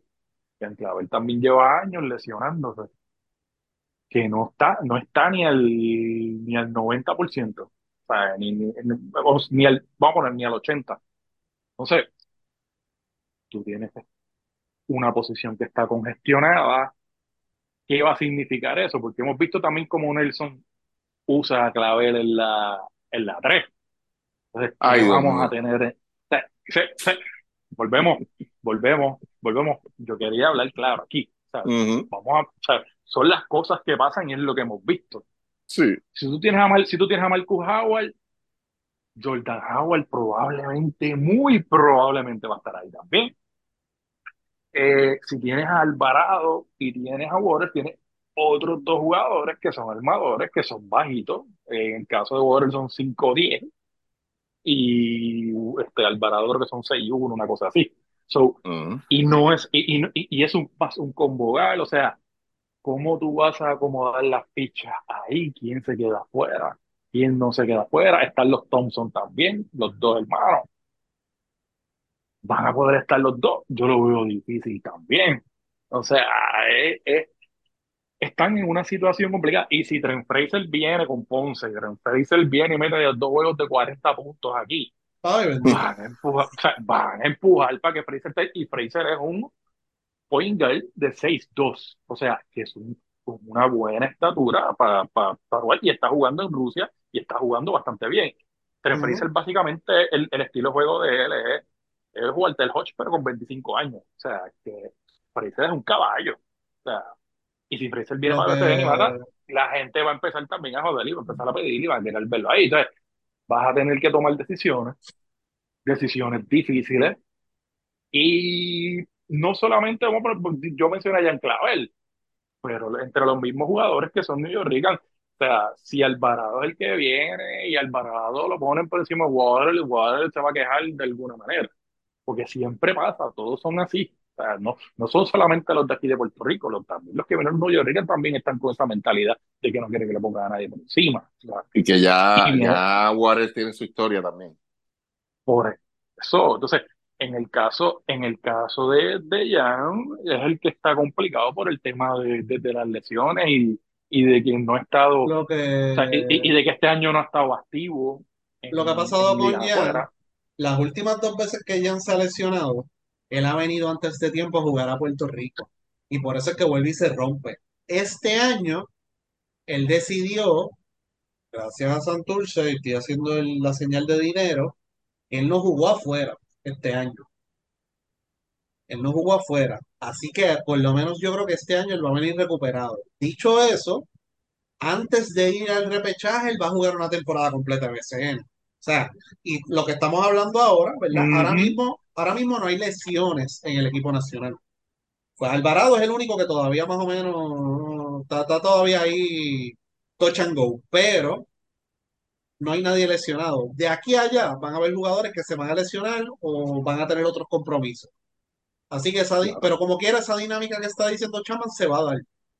Pero ahora mismo nosotros vemos que hay un tapón cabrón en la 1-2 y a lo mejor cuando lleguemos a junio, ese tapón no es tan grande como nosotros creíamos que iba a ser. Y a lo claro. mejor, y a lo mejor vamos a tener tres jugadores abajo. Y ah, pues ahora es más fácil, pues, pues ya está. A Fraser y llámate estos otros tres, vámonos. ¿Ves? Eso queda un poquito temprano también para, para hablar eso. Pues la temporada NBA ya está empezando. PCN no ha empezado. Los que están afuera, pues, pues Fraser todavía está jugando. Eso que, pues, Pero esos jugadores, por lo menos, por lo menos yo estoy seguro que cuando haga, que todos estos días que han anunciado el asunto de Marco Howard, uno que está pendiente de eso es Jan Clavel. Ah, no, claro, claro. claro. O sea, ¿qué es eso? Y ha pasado anteriormente con otros jugadores, y tú sabes lo que pasó cuando vino Mo Harkless, eh, que lo anunciaron. O sea, otro jugador que a lo mejor podría estar, y, a lo- y fíjate, yo lo veo difícil, no estoy diciendo que, que ah, para que la gente no se ilusione, ¿verdad? Siempre han mencionado a Jonathan Isaac. Y si se da esa, pues mira, Jonathan Isaac es otro tipo que siempre ha estado jodido, partido de, de, de, de lesiones y toda esta jodienda. Pero si a lo mejor consiguen y él está con el equipo, obviamente él está con el equipo Orlando, el equipo Orlando a no proyecta para estar, y lo consiguen, pues perfecto. Pero entonces eso genera otras cosas que, por ejemplo, en, va a poner que en, en, en el milagro y en, y en el más raro de los casos consigan a Jonathan Isaac, lo pongan ahí. Tú sabes que Romero va para, para la parte de atrás. O sea, eh, Sí. sí, y, y, y, y todos sabemos, todas las temporadas en Bayamón, cuando a, a Romero le ponen un refuerzo de su posición. Son, son cosas que aunque como tú bien dices, de aquí a allá pueden pasar mil cosas, tantas cosas, situaciones este, familiares, que Dios no lo quiera tampoco, ¿verdad? Pero eh, pasan situaciones. Pero desde ahora los tipos están pendientes. Tú anuncias ahora en Jonathan Isaac, ya tú sabes que Romero va a empezar con, con la Ah, no. Desde Eso ahora. Sí, yo creo lo de Jaguar es bastante público, pero si consiguieron otros jugadores, no lo van a anunciar, porque van a saber que esos problemas van a empezar a surgir desde ahora, empiezan los stories en Instagram y los tweets y esa mierda, y ponen los emojis, o que no, no. Eso si, ya- si Arroyo va a poner que cuadró con Isaac, eso él no lo va a anunciar hasta llegando a la fecha de repechaje, porque pues, sabe que les va a traer problemas con los demás. y lo van a llamar o le van a enviar un texto, ah, yo pensaba, y pues, y saca rollo, se vuela de nada también, so que va, va a haber problemas. So que, pero yo creo que la, la mentalidad del equipo nacional es sumar, Sí. debería ser sumar. Los jugadores de Puerto Rico, lamentablemente, ¿verdad? Pues no son, no, no, no, no piensan con cabeza fría, pero si a mí me traen a alguien por encima mío, pues yo, ok, dale, tráelo. Yo le voy a meter un cantazo en las prácticas. Vamos a matarlo en las prácticas entonces. Porque el starter soy yo. Y ya está, esa es la mentalidad. Pero aquí lamentablemente cuando pasa eso, dicen, ah, pues yo no voy nada, que, me voy para Disney, ¿te acuerdas? Este, o, de esto, o matan a otra abuela y no van. Y Pero que tú no puedes y, y que tú no puedes descartar a nadie tampoco, que esto es otro tema que hemos dicho anteriormente. Obviamente, pues ya surgieron unas situaciones con jugadores, hicieron público, eh, que, la- que las hicieron públicas y, y hubo este, es- estos tiros de un lado y del otro, eh, como pasó con Gary Brown, vamos a decirlo. Yo entiendo que, por ejemplo, tú tienes jugadores ahora mismo y todos sabemos que, pues, Holland, que se lo llevaron para el Mundial, a lo mejor con esta entrada de Howard, tú dices, pues, contra, mano, Holland entró porque Clavel estaba lesionado, pero entonces Clavel probablemente, como tú bien dices, si Clavel está saludable, y estén, vamos a poner que estén todos saludables, ¿verdad? Y, y Clavel esté saludable, pues Holland, yo veo que quizás la tiene entonces un poquito difícil también, es otro, es otro nombre y otro jugador, también Reyes Justin es Reyes, que se lo llevaron para el Mundial, es otro jugador también que a lo mejor con esa entrada de Marcus Howard cambia la cosa también y su situación. O sea, son, varias cosas, pero tú no puedes descar- descartarlos porque son jugadores Ah, no, que no, te no, pueden ayudar también en otras posiciones. Y Justin está ahora mismo en una situación que aunque está en la segunda división de Italia, le están dando más confianza en el lado ofensivo. Y podría venir otro Justin Reyes en el, el año que viene.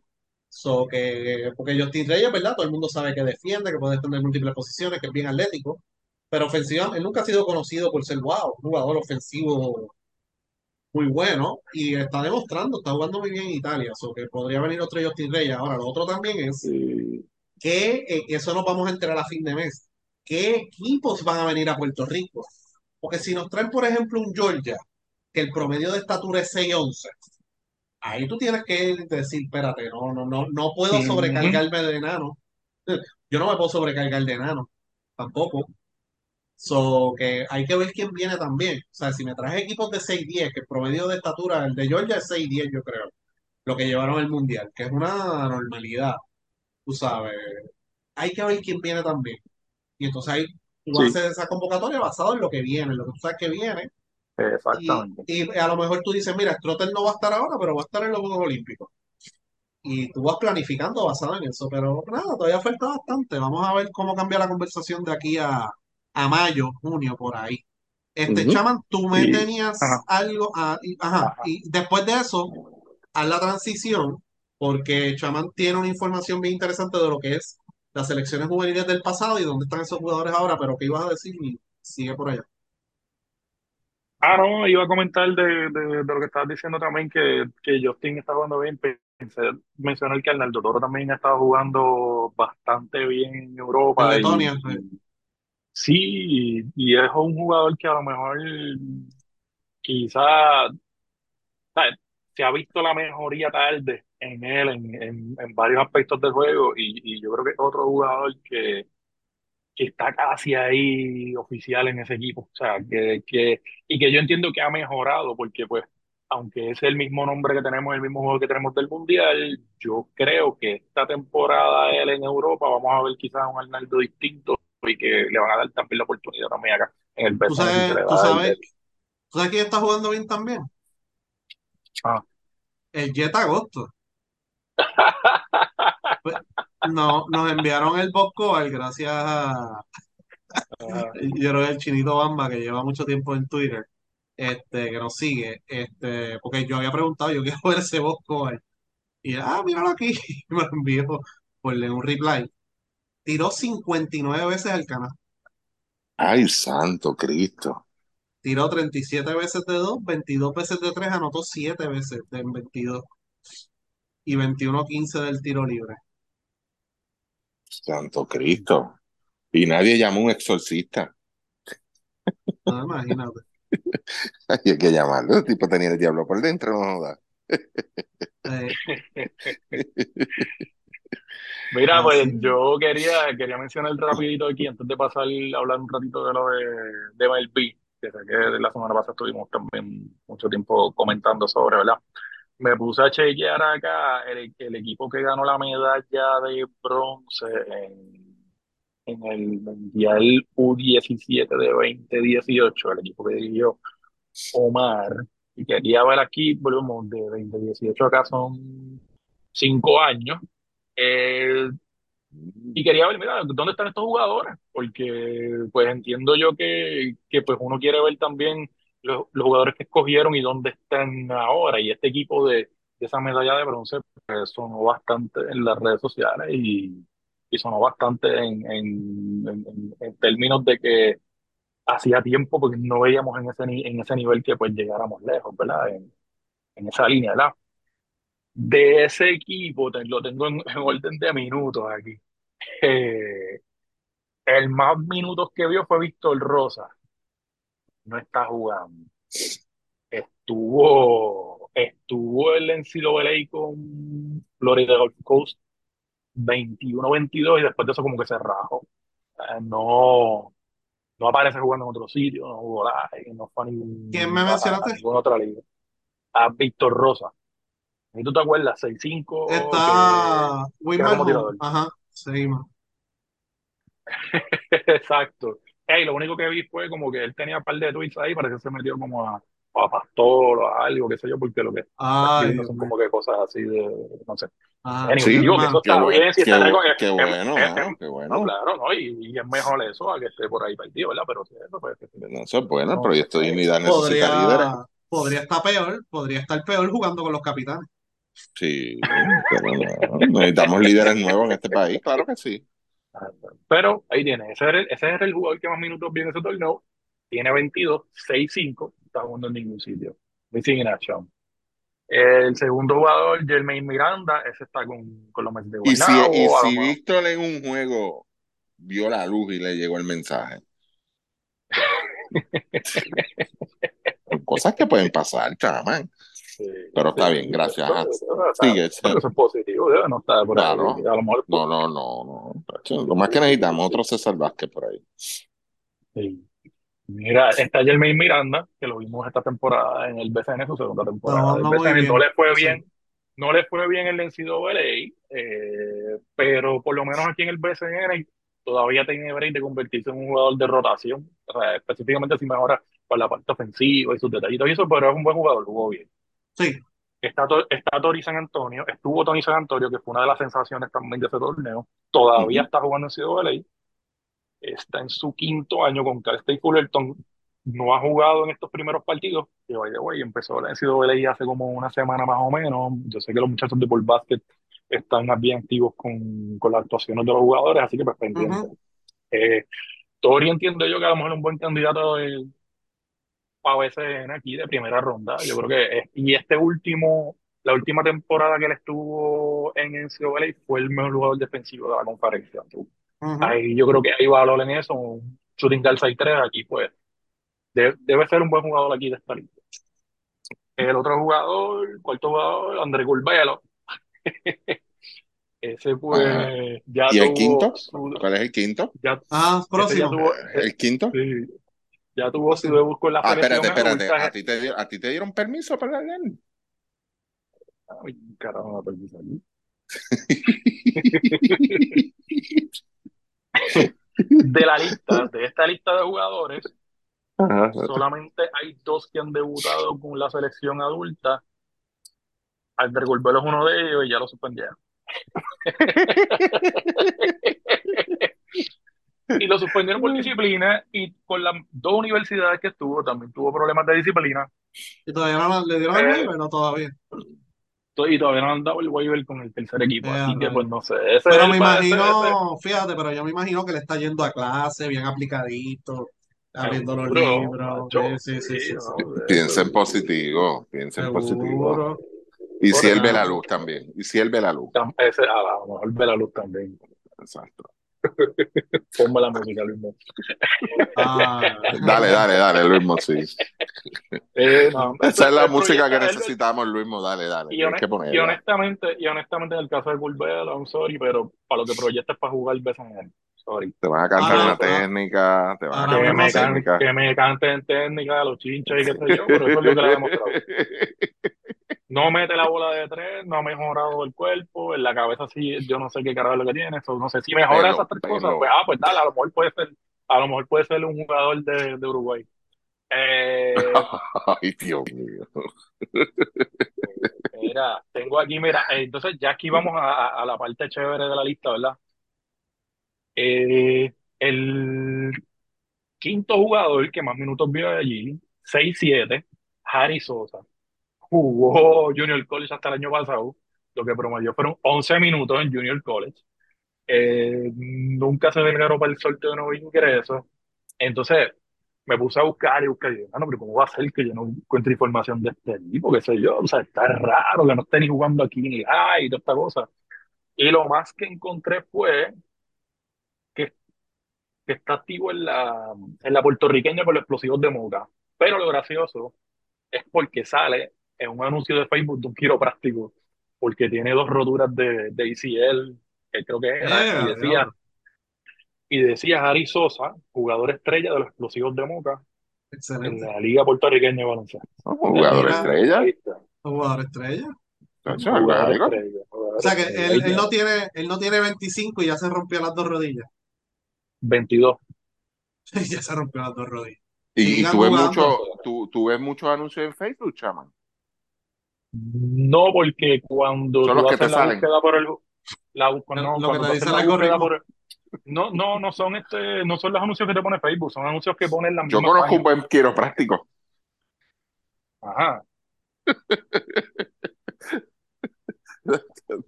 ¿De dónde? ¿De dónde? Dale, chaman, dónde? sigue, sigue, no, ajá, no, no. ajá.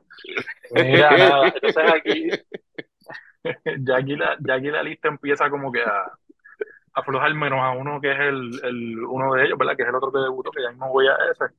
Está Sebastián Martínez, que está activo en la LAI, 6-4, nunca jugó en CWA y quedó campeón con Bayamón en, de la UPR Bayamón el año pasado.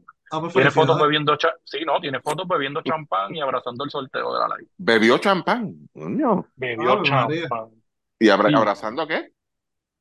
El trofeo de la. El trofeo. Coño, mano. Algo de Excelente. aquí con, con los Y eso, eso, eso, cuando, cuando, y y fue al sorteo de nuevo ingreso o no?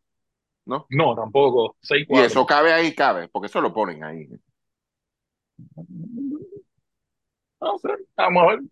Sí, no sé ok. qué carajo. Eh, eh, eh. Luis Mondilmo a la milla.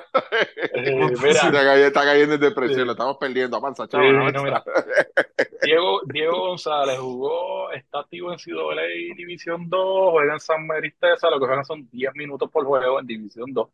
Eh, en las estadísticas que vi parece que lo ponen solamente para cortar balones porque sea, creo que creo que tiene tira como para 40% el tiro libre, un point guard, no mete la Ah, de tres próximo.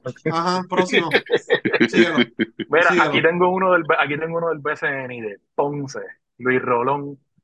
Eh, Coño, tuvo un par de años ese- más o menos flojos en Florida Gulf Coast y jugó poquitos minutos con, con el León en el BCN este año, pero tiene que mejorar el físico. Es como que no, como que para poingar, como que no, todavía tiene Próximo. 21. Sí, exacto. Tenía pero, pues, esperanza con él, yo no le- pero eh, no, a mí yo lo veo difícil. Eh, el mejor de esta lista hasta ahora, el que más le ha- el que, el que mejor le ha ido en términos de es perfecto. Mira, Philly Wheeler, ese por lo menos ha llegado a la G-League, ha tenido su contrato, ha jugado bien el BCN, básicamente se puede decir que es una estrella ya en, en la liga. Eso pues, es el, es el segundo jugador de esta lista que ha debutado con, con la selección adulta. Ok. Vamos a los, últimos tres. Diego. Romero, Cristian Cruz, Derek Luna. En la LAI, solamente uno de ellos llegó al BCN, que es Diego Romero, está con Mayagüez, no ve la luz allí. Eh, son 6'9", jugador de 6'9", nativo, pero no le dan mucho baile en Mayagüez, está bien complicadito, tiene, tiene su tirito y su cosa, pero no, yo no creo que... le falta mucho, es un proyecto que que definitivamente en dos años no hace nada. No lo vas a ver en ningún sitio. So, de esta lista, de esta lista, o sea, que solamente tú puedas sacar de aquí Philip Wheeler y quizás un Jermaine Miranda, San Antonio, y el resto, bueno, Bulbelo. O sea, fuera de eso, un equipo de mundialista, de medalla de bronce, o deja mucho que decir de, de, de, hacia dónde van con estos chamacos y el seguimiento que les dan. Totalmente de acuerdo. Sí, me encanta, me encanta, a mí me encanta, de verdad. Mira, iba a ir rapidito por la otra lista, esta sí que voy a ir más. Pero cuál es, eh. pero cuál es, pero cuál ok, pues para la música para la próxima, ¿qué te poner? Mano, pues esta música, esta hay mucho FN y yo creo que pues tiene mejor, lamento. pero aquí hay un caso. BCN, lamento, mucho lamento, Ah, este, Luis. Pero, sale, pero, esta lista, pero esta lista está mejor. Sí, pero Este, lamento, este- este está en fue BCN. Ah, no, claro. Sí, sí. Ah, bueno, hay, hay, do- hay tres, yo creo que aquí, de dos de Europa. So, por. Apocalíptica, pon la apocalíptica ahí. Hay uno, Dale. hay uno en el 3x3, hay uno en Europa, Ay, hay- Dios mío. y el resto está más o menos veces. sí. No, mira, Dale. aquí esta es la lista de. Este fue el último equipo de la camada de Georgie. Georgie Rosario. Eh, aquí está hubo Georgie Pacheco, que está obviamente pues activo en BCN y en Grecia. David Moya, que está activo en BCN y estuvo en la Liga Inglaterra y tuvo buenos números allá. Iván Gandía, que ya también debutó en la, selección adulta. Leandro Allende, que está en el 3x3. Félix Rivera, BCN. Loni Rivera estuvo en par de rosters de BCN, pero no jugó mucho. Geraldo Teixeira, Edwin Ewe, que debutó con Guaynabo esta temporada. Arnaldo Toro, que es de los mejorcitos también de la lista. Julián Torres, que está con Carolina. Jesús Cruz, que está con Carolina también y tuvo una buena final el año pasado. Y Nicolas Washington, que es lo último que hay de Nicolas Washington. Y pongo una música de terror aquí. Sí, yo sé lo que pasó, no, no le de esto, porque después Jun le escribe a Todd Washington y me va a llamar a mí, who the fuck is... No quiero, no, ni hables de Eric. Bueno, eh, es que yo no sé qué fue lo que pasó, me tienen que contar ahorita. Sí, Eh, lo acusaron de, lo acusaron de algo, pero le, le dropearon los. pero no ha vuelto Ah, a jugar pues, básquet. Ok, está bien entonces. pero no ha vuelto Este, a jugar baloncesto. Geraldo, Lo, Geraldo, lo- lo acusaron, no encontraron nada. Geraldo Teixeira Ok. volvió a jugar baloncesto ahora, está jugando en puertorriqueño entonces. Ah, y Luis López, se me olvidó mencionar a Luis López que está con los Leones. So. Si tú te fijas, esa cámara de Georgie, la mayoría, ponte ahí que se dio 10 de ellos por lo menos llegaron a Se dio, pero se dio. esa- pero, pero de esa lista de ahora, mano, de, de, de esos que jugaron con Omar, Leandro, que solamente tú saques cuatro de ahí que han jugado baloncesto profesional, no, mano. Está la cosa bien jodida. pero fíjate, de esas listas así, específicamente ya esas categorías U16 o 18, es bien difícil sacar jugadores, muchos jugadores buenos. Yo sí sé que la verdad, de las listas de hace 30 años, la- todos jugaron BCN, la mayoría, pero ahora, mano, eso... Sí, sí, sí, es, es complicado, pero entonces, pues, la cosa Ricky, es que te pregunto. ni, ni, ni, han- ni han sido Dime. buenos, llegan. Leandro Allende, ¿el mejor shooting guard de América o todavía no ha llegado? No, muchacho, no, No está ahora mismo, está- está- si es el, el, el, el ranking, él debe estar como 177, 178 en América. Sí, ok. En América. Y en el Caribe, En el Caribe, 174. No, pero eh, el Caribe es más duro del Caribe, es el guard más duro del Caribe, yo creo. Mira, Mira. este, este, pero es eso, eso es lo que dice Chama, es seguimiento. Pero qué curioso, mano, Chama, o sea, de, de- de esa camada del 18, del 2018, que fue la primera, la de Omar, la que mencionaste, acuérdate que, que Puerto Rico venía de un huracán, el huracán María. Eh, después tuvimos la pandemia, los terremotos, o sea, eh, y por eso a lo mejor algunos de ellos pues vieron la luz y, y se fueron por los caminos del Señor. Y, o muchos se traumatizaron, es, es- es otra generación, acuérdate. O sea, hay que ver qué Sí. tanto le afectaron esos, esos tres años que tuvimos aquí en Puerto Rico, este, no muy agradables, que sí fueron apocalípticos. O sea, y, y, y, y esto te lo estoy diciendo, no, no, no es en serio, es jodiendo, de verdad.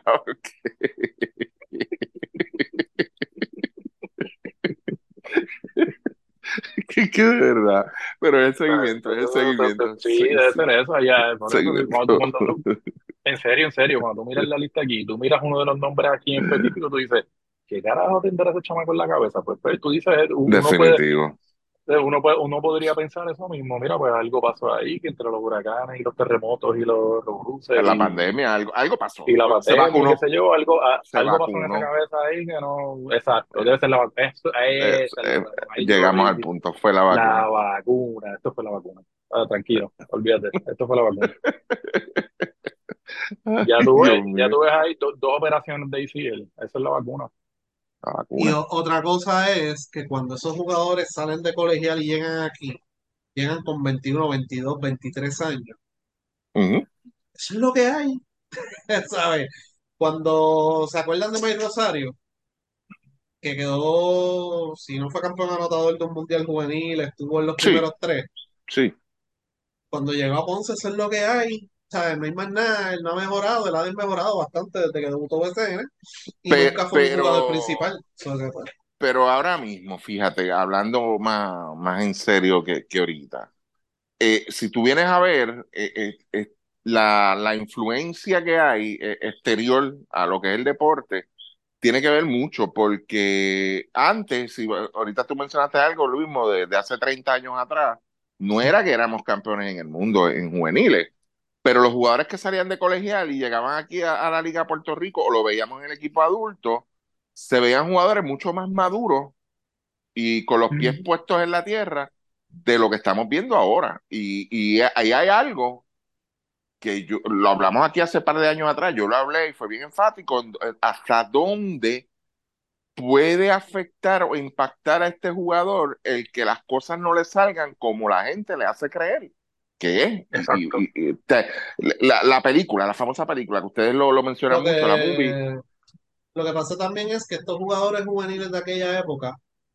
jugaban BCN desde los 16 y se permitía. sí, Lo desde los otro 15, es, aquí había jugadores, sí. ajá, que, ¿qué otra oportunidad tenían esos tipos? Que tienen que mantenerse humildes para poder vivir del baloncesto porque no, no tienes otra oportunidad. Ahora un chamaco que viene aquí a BCN le puede salir con malas crianzas a un coach y se va a El Salvador a ganarse dos mil pesos al mes y se cree que es millonario. ¿Me Ajá, entiendes? Esa es la sí. diferencia ahora. Ahora hay más oportunidades que antes. Y ahora hay más Pero redes el norte, sociales y todo el eso. no, pero, el- pero, pero, pero hay- a eso, ese es el otro punto. En el norte, cogete el caso de, de Piculín. Piculín fue escogido en la NBA, pero ¿dónde hizo Piculín su carrera? O sea, ¿dónde él Europa. decidió? No, Europa. Tú sabes que, y, y, y fue una leyenda ya, o sea, y todavía la gente lo recuerda, Y fue, exito- tiene un y fue recuerdo bien exitoso, especial. y fue exitoso en su universidad, que es lo que este, este- exacto, la mitad de este, la mitad de esta lista es de Junior College y de División 2, donde lo que ven son 10 minutos por juego. O sea, o que ni a, ese, ni a eso llegan. Y cuando tú no llegas a esa parte, o sea, no cuentes tampoco con el BCN, porque un tipo que, que, que lo que promedia son 10 minutos en División 3 o División 2 y, y, y tú ves que no mete una bola, eso no va a ser exitoso tampoco aquí.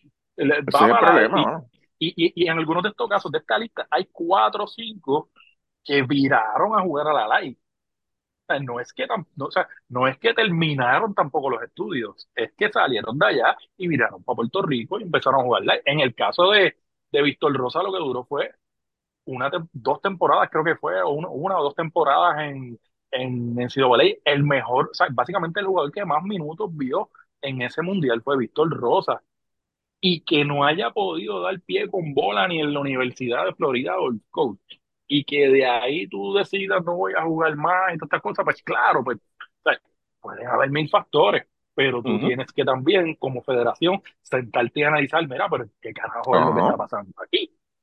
¿Sabes? ¿Qué, está pasando? Y lo mencionamos en uno de los podcasts, el asunto de que, ah, pues este, como yo estoy conectado con tal universidad en Florida, pues este chamaco, pues yo te lo voy a empujar para allá y qué sé yo, y olvídate por lo que necesita el jugador y, y, y, lo que el jugador le pueda sacar provecho a lo mejor en otra universidad en otro estado, pero como está en Florida y hasta aquí cerca de casa y los puertorriqueños cerca de Florida está haciendo, pues lo mandas por una universidad que el tipo probablemente a lo mejor ni, le- no- no- no es ni lo que él quiere. ¿Y qué pasa? Se frustran, como dice Ricky, están dos años, se frustran, se encojonan y no van a jugar más nada y se van a hacer otra cosa. Eh, no, eh, no, no es un- el, el Víctor Dávila, cuando pues, que aquí lo hemos dicho que encontró pues, una cougar, no sé. Pero, Pero pero, pero en Se pegó, se pegó, se pegó en el Powerball, sí, Sí, sí, se sí. pegó, se pegó. O sea, no, o sea, no es como, no es como estos casos de acá, vuelvo y digo que tú regresaste a la y qué cojones. Y, y de un equipo nacional que tú ganaste un bronce a regresar a jugar en LA, y cuando se supone pues, que tú eras un jugador que proyectaba, que probablemente podías hacer tu trabajo en una universidad y tener una buena carrera también allí, tampoco eso se dio. Y es la diferencia que estoy viendo con, con, con, con lo que pasó con Georgie. Georgie escogió sus jugadores también y, y vio unas cosas que dijo, pues mira, coño, estos chamacos aquí, pues por, por estas métricas, pues a lo mejor pues proyectarían bien. Y claro, claro, yo no, de esa lista ahí, pues no hay NBA ni en esta linda, pero son tipos que por lo menos han llegado a jugar profesional aquí y han tenido sus buenas carreras a nivel de NCAA. Eh, eh, Ujú. Y yo no, y, y a mí no me gustaría ver que la tendencia entonces sea esa, que de estas selecciones juveniles que están convocando, eventualmente lo que veamos de ahí rindiendo frutos sea dos jugadores o tres jugadores. Eh, hay que pensar un poquito más allá. Por eso también, que lo había comentado Pícaro también, no me acuerdo si fue en el podcast o en el chat aparte, es que en América debería haber un sub-21, un sub-22 para hacer, como ellos no le van a dar seguimiento, la federación no les va a dar seguimiento a esos jugadores. Pues crear torneos, que FIBA en América cree torneos que lleve a las federaciones a darle seguimiento a esos jugadores. Porque la- la- acuérdate, la realidad de Puerto Rico es bien diferente a la realidad de los demás. Porque los de nosotros se para el voley y los de Dominicanos se para el voley, pero los de Argentina no se para el voley, ni los de Brasil, la mayoría. So que, e- e- esos les dan seguimiento porque están en su sistema de clubes, pero los de aquí se van y se acabó el seguimiento. Y entonces cuando regresan, el mismo jugador o ese, o ese jugador realmente no lo necesitamos en el equipo nacional. ¿sabes? Y Sí. hay que se pierde, hay que se pierde ese proceso de, de sub 19 es el último torneo a cuando debutan BCN 23, 24, de 23 o 24 años. No es el mismo jugador. O, o, o Sí, mira, la, lo que sea. la semana que viene entonces, este, como pues lo que va es como una semana, una semana y media de la NCAA, y para la semana que viene pues vamos a entrar un poquito más con los jugadores que están luciendo en, en colegio. Lo que están, lo que están jugando ahora en el CW, ok, perfecto. Sí. Entonces, ¿qué más hay? Este, oh, MLB, nuevos dirigentes. Yo creo que lo más que se ha comentado ha sido lo de Josué Espada en Houston. Yo creo que eh, es la mejor situación en la cual él pudo haber caído porque él ya estaba allí, lleva tiempo allí, lleva tiempo de bench coach. Eh, bench coach, ¿verdad? ¿Era bench coach o era de tercera?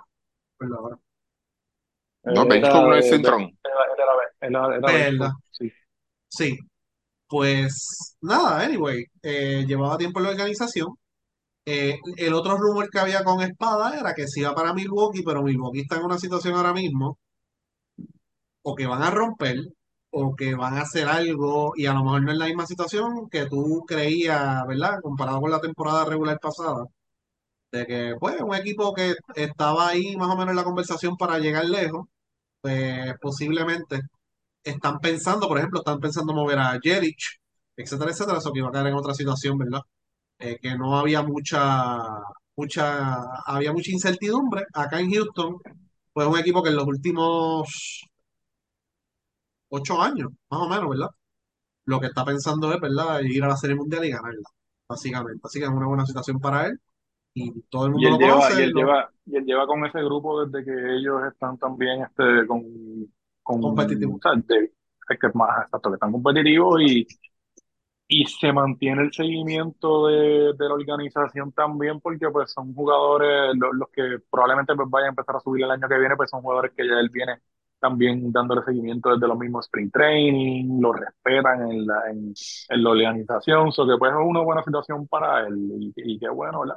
El, el, el que va a tener entonces ahora pues el, el- el- las riendas del equipo completo y, y vamos a ver qué pasa.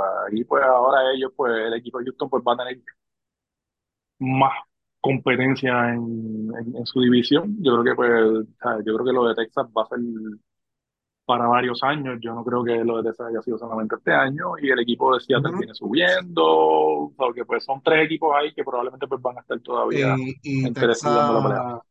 Texas, y Texas, ¿verdad? Dentro de la conversación total que hablamos la semana pasada, Texas está en la conversación, Atlanta. eh, Seattle, so que sí, Texas, Texas está, Texas no es este año nada más, ellos van a querer seguir sumando piezas, específicamente en el picheo para seguir siendo competitivos. Y Anaheim, Anaheim se trajo a Washington. a Ron, eh, Ron Washington, sí. Bueno, muy bueno. Eh, en el caso de Anaheim, yo no sé qué van a hacer porque hay rumor de que van a cambiar a Trout. Eh, Otani no va, nunca se ha mencionado a los Angels donde que Otani se vaya a quedar y yo no creo que ellos estén en posición de darle un contrato de 500 millones. Eh, así que otro equipo que está detrás de Otani son los Dodgers, que esos son los favoritos para llevárselos a San Francisco, etcétera, la, la semana pasada, pero la finca de los Angels es bastante buena, están subiendo buenos brazos, están subiendo jugadores de posición también. Así que si salen de Trout, pues podrían conseguir buenos prospectos. Y pues, Otani se lo perdieron gratis, si lo pierden. Que lo más probable lo van a perder. Perdieron gratis, pero Trout le pueden sacar un par de prospectos. Y habíamos hablado de que Filadelfia o algún equipo de Nueva York pues puede estar interesado en él. Eh, Otani le dan más que un pick nada más. Creo que es un pick, exacto.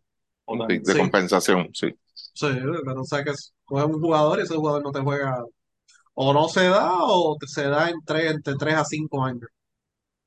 Eh, hay, que, hay que ver qué es lo que ellos hacen, porque el, el super prospecto de ellos era Joe Abel y las oportunidades que le han dado estos últimos dos años, él como que no, como que no ha lucido bien. Hay que ver, como tú dices, hay otros hay otro brazo, Deadmers ha tenido sus momentos claves importantes, pero todavía pues eh, le, falta madurar un chispito más, pero puede ser un, brazo que a la larga también pues termine siendo pues un, si tú, gran si, iniciador. Si tú logras cambiar, si yo logro cambiar a, a vamos a poner este y, y, Otani eventualmente se vaya a otro equipo, firme en otro equipo, si no, si no viene a Anaheim, ¿verdad? Y, y dar la sorpresa y lo termina firmando también ¿Tú le darías release a, Anthony Gendón, la verdad? Yo no sé qué carajo van a hacer con él. Ah, yo no sé, mano. Ahí sí que está. Yo le daría release para el cat. Si yo salgo del contrato, si, si, si Otani viene y me firma en otro lado, vamos a poner. Y logro cambiar atrás, mira, yo, yo mando a Anthony Gendón para el carajo, ¿verdad? Que se joda. El dinero ya, eh, porque es una inversión malísima, mano. Ese contrato de Gendón está cabrón, ¿verdad? Y él dio problemas este año. Sí.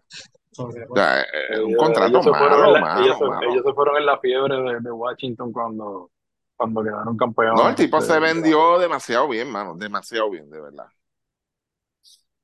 Y entonces, sí, la, la, la, las temporadas de él ha sido un desastre en, en Anaheim. Decía, en Anaheim, este, nueve, mira, nueve honrones en el 2020, en 189 turnos. Él no ha tenido una temporada que no ha pasado de 220 turnos en los cuatro años que ha estado allí. Ay, santo. y en los últimos tres años es 240, 229 y 236.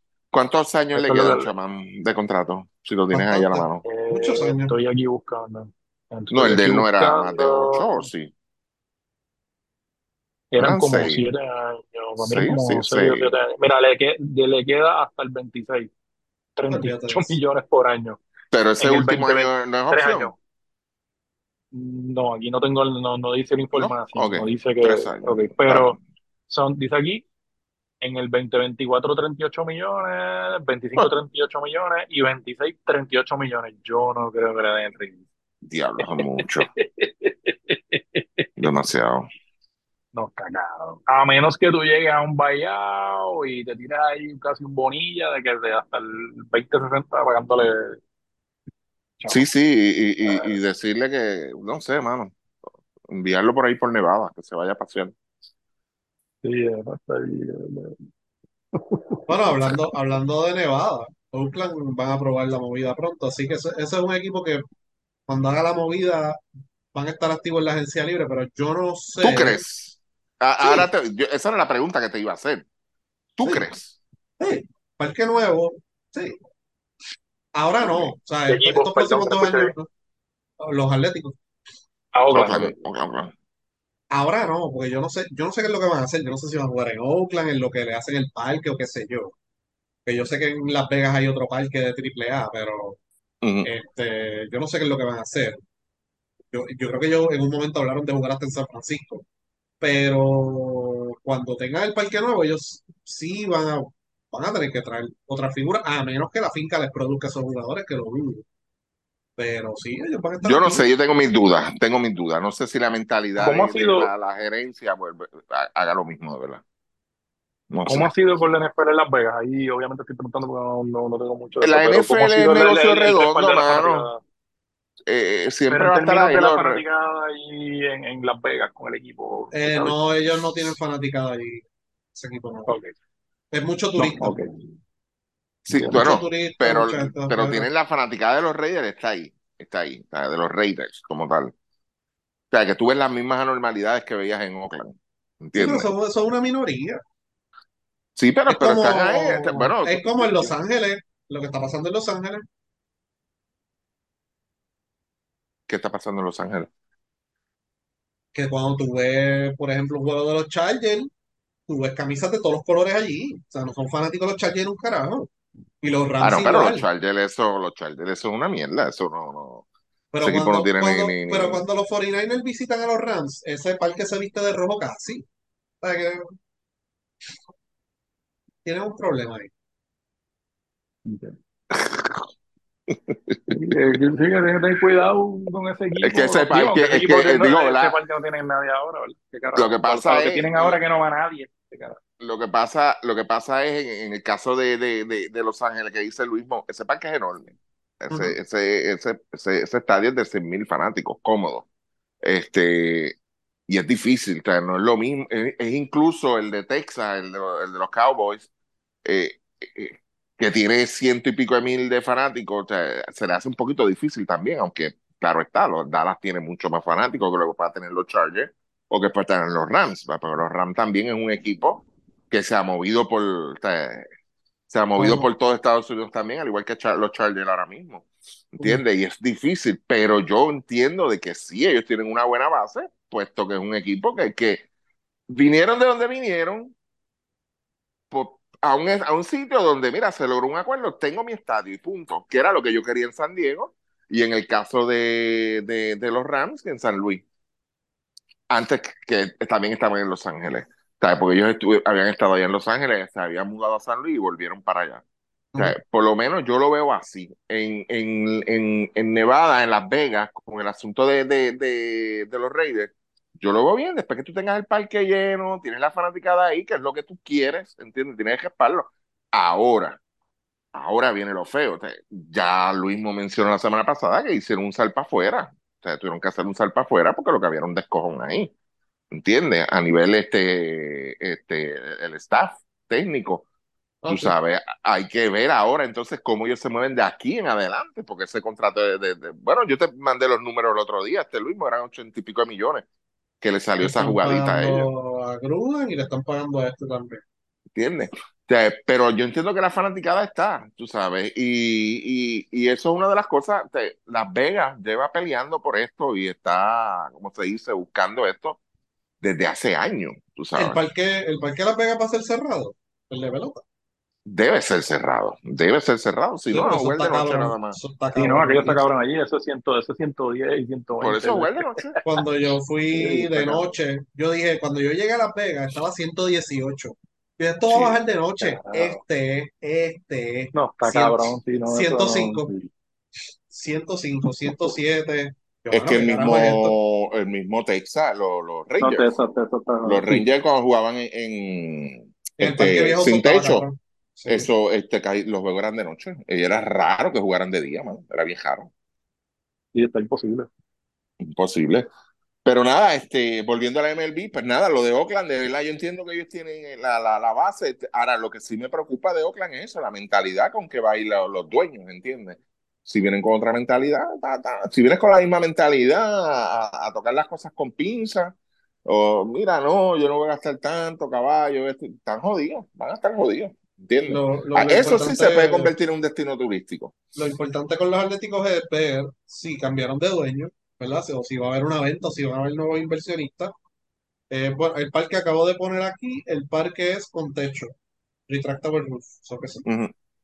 Pero ya, que lo, ver, ya es oficial o todavía. Sí, dice que sí, que lo van a votar, aprobar ya. Sí. van a votar en estos Ok, días. por eso.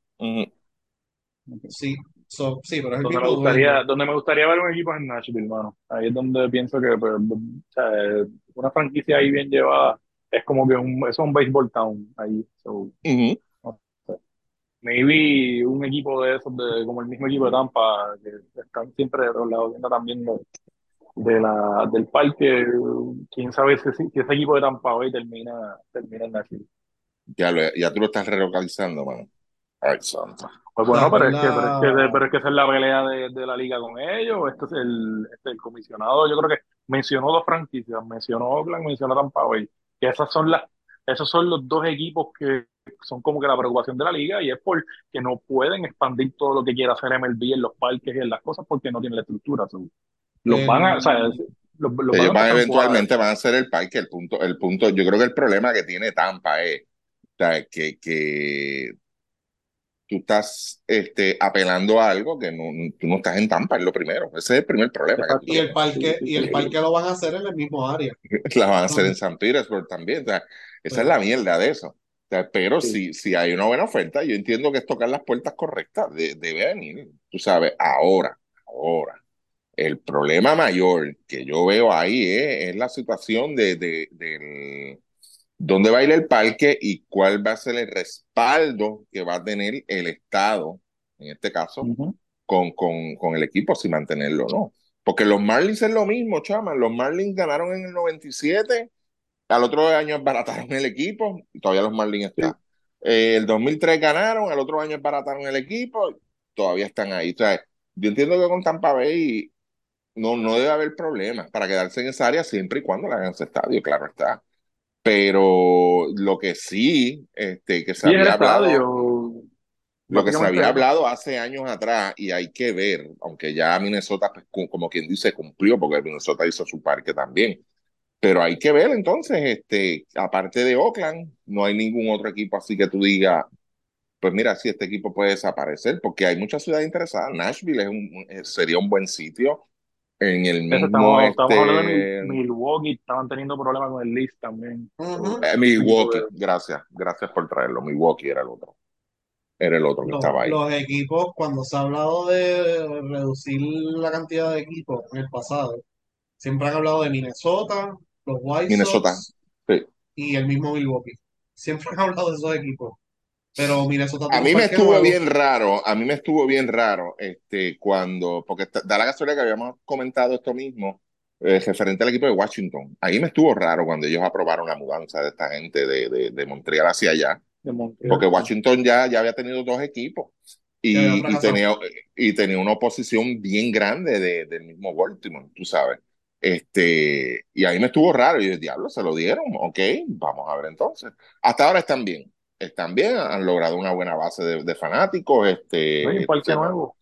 un parque nuevo, la gente sí le gusta, le gusta este el béisbol, este lo siguen y, y están ahí porque a pesar de que ellos ganaron hace cuatro años la Serie Mundial, pero este el respaldo de la fanática está ahí, tú sabes, no, no, no fue que la gente desapareció del parque tampoco, tú sabes, que eso es positivo, pero vamos a ver, pero Minnesota sí se había mencionado y en Minnesota el caso era el, el, el parque viejo, el, el Metrodome, También, sí. ese Sí, era el caso de allá. Sí. Por eso digo que eventualmente, que, que eventualmente menciona el caso de Tampa Bay porque tienen que resolver el asunto del parque. Si ellos no resuelven el asunto del parque, pues están apretados. Yo entiendo que está casi cuadrado. sí, eso está cuadrado ya. El- lo- a- a- la incertidumbre más grande ahora mismo es Milwaukee. Milwaukee y Milwaukee, tú mencionaste a Milwaukee ahorita en el caso de Espada.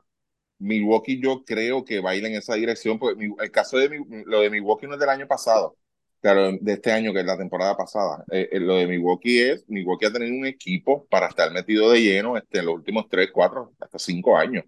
Lo que pasa es que siempre se queda ahí, han tenido buenos equipos, han invertido, o sea, ellos han invertido en jugadores, se mueven cuando llega el deadline, este, hicieron, dieron buenos contratos, pero el, el clic ese no llega. ¿Qué pasa? Que de lo poco bueno que tenía Milwaukee, que, que tú podías considerar que era un nivel excelente, era el dirigente. Entonces el dirigente arrancó para el carajo de ahí. O sea, o, o, eh, él sabe algo que nosotros no sabemos, ¿entiendes? Y en Milwaukee eso no cayó muy bien. O sea, no ha caído bien la, la, la que Council se haya ido a Chicago. Sí, no. ¿Entiendes? Y, y creo que el que ellos, e- ellos trae- van a subir a alguien de ahí mismo del equipo, a Murphy, creo que se llama el, el, el- el que ellos van, que es uno de los, de los coaches que hay ahí. Así que eso es lo que hay con MLB. Cashman se fue en Cristo, así que eso yo no sé cómo va a acabar. Lo de Cashman, Ay, ahí sí, Chapman tiene su teoría, yo tengo la mía, este, este, la mía es que, que eh, son medidas de presión que hay, lo que pasa es que yo creo que cogió el eh, eh, eh, eh, Stanton es uno de los, de los contratos malos, sea, fue uno de los, de los cambios malos que han hecho los Yankees, de los 114 que han hecho en los últimos 15 años, este, ese ha sido uno de los peores. Y, y, y yo creo que Cashman se equivocó. a lo mejor lo que le estaba buscando era que, que Stanton le dijera, pues cámbiame para el carajo, cabrón. Y, y le salió el tiro por la culata porque ahora sale relucir que, que el mismo agente de Stanton es el mismo de Yamamoto, que es el pitcher este de, este de Japón que, que está todo el mundo pendiente. Nadie, nadie, nadie gana en eso, mano. Cuando tú, Claro cuando tú estás, no. cuando tú estás generando el- la situación y el problema desde el punto de, si de donde sales de la gerencia, ya entonces ahí es un problema.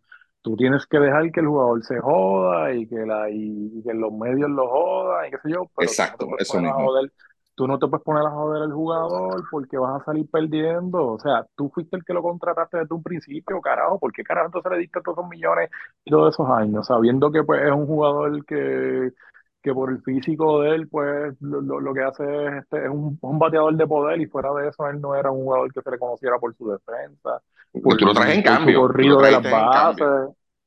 El problema Ah, que claro, con pero Stanton, él, él está buscando forzar un cambio, pero no creo que lo logre. Pero el problema que tiene con Stanton dentro de Nueva York es que tiene unos jugadores que también le dio unos contratos grandes o, o contratos de muchos años que ya están entrando en edad y entonces tú tienes a Stanton que le estás pagando una muy buena cantidad de dinero que solamente puede ser un bateador designado. ¿Y qué pasa? Aaron Judge eventualmente va a ser un bateador designado full time, eventualmente.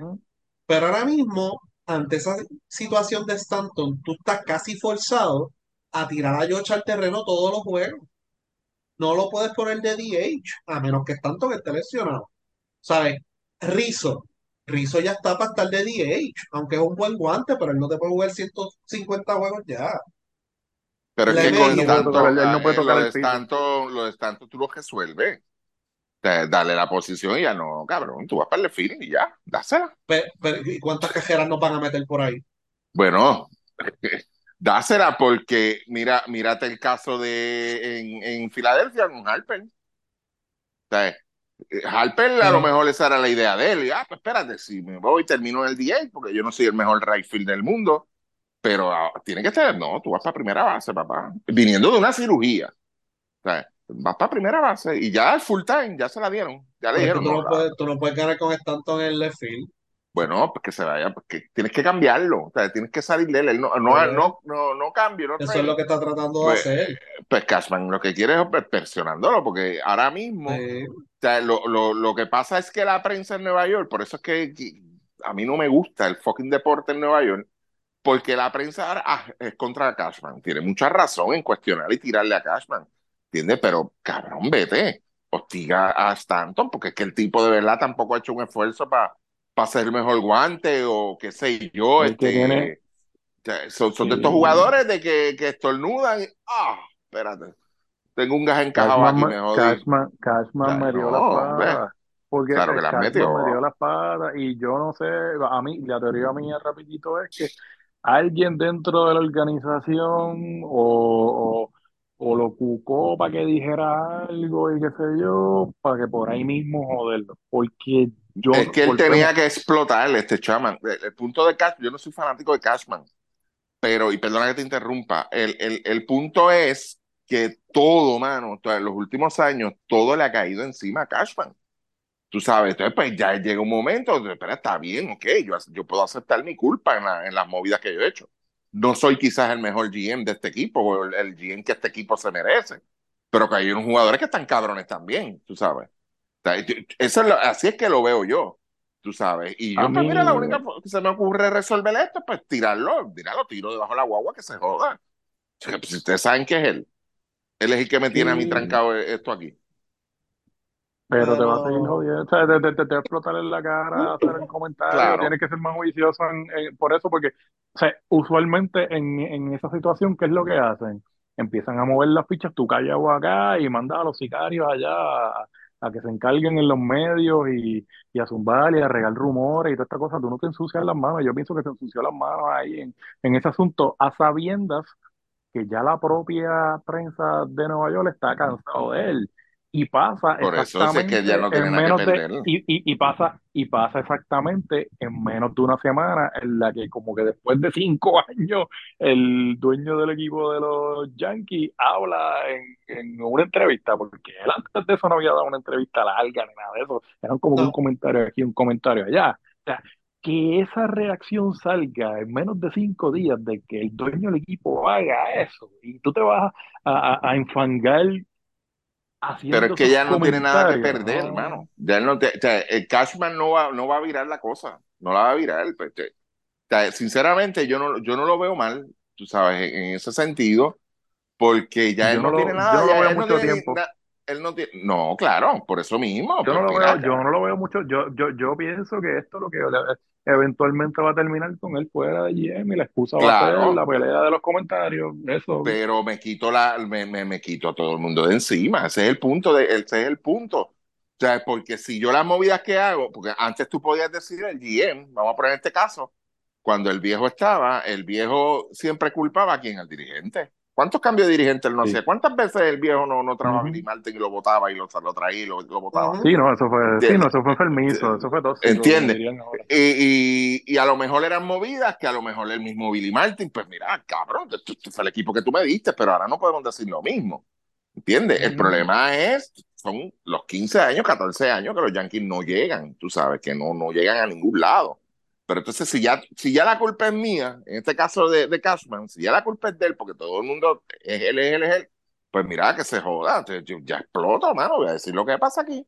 Y ya, hay, otro, hay otros, hay otros, hay otros GM que son más políticamente correctos. O sea, y lo dicen en otra, mira, a lo mejor las movidas no nos funcionaron, esperamos Ah. más de estos jugadores, pero él quiso ir directo con, con este caso, porque a lo mejor, y si es que el jugador es tóxico, vamos a, vamos a ir al otro caso. Y si el jugador es tóxico dentro de, de, de la cultura, de, aunque los Yankees, imagínate qué carajo se puede esperar. Pero si es que el jugador de verdad, mira, esa es la nota, como ha salido a relucir con lo de Donaldson, después que salió de ahí. ¿Entiendes? Porque todo es después que salió. O sea, e- eso es lo que yo me refiero, tú sabes, que, que, que hay que ver hasta qué punto él quiere que lo saquen o hasta dónde él tiene luz verde, hasta dónde él tiene el poder.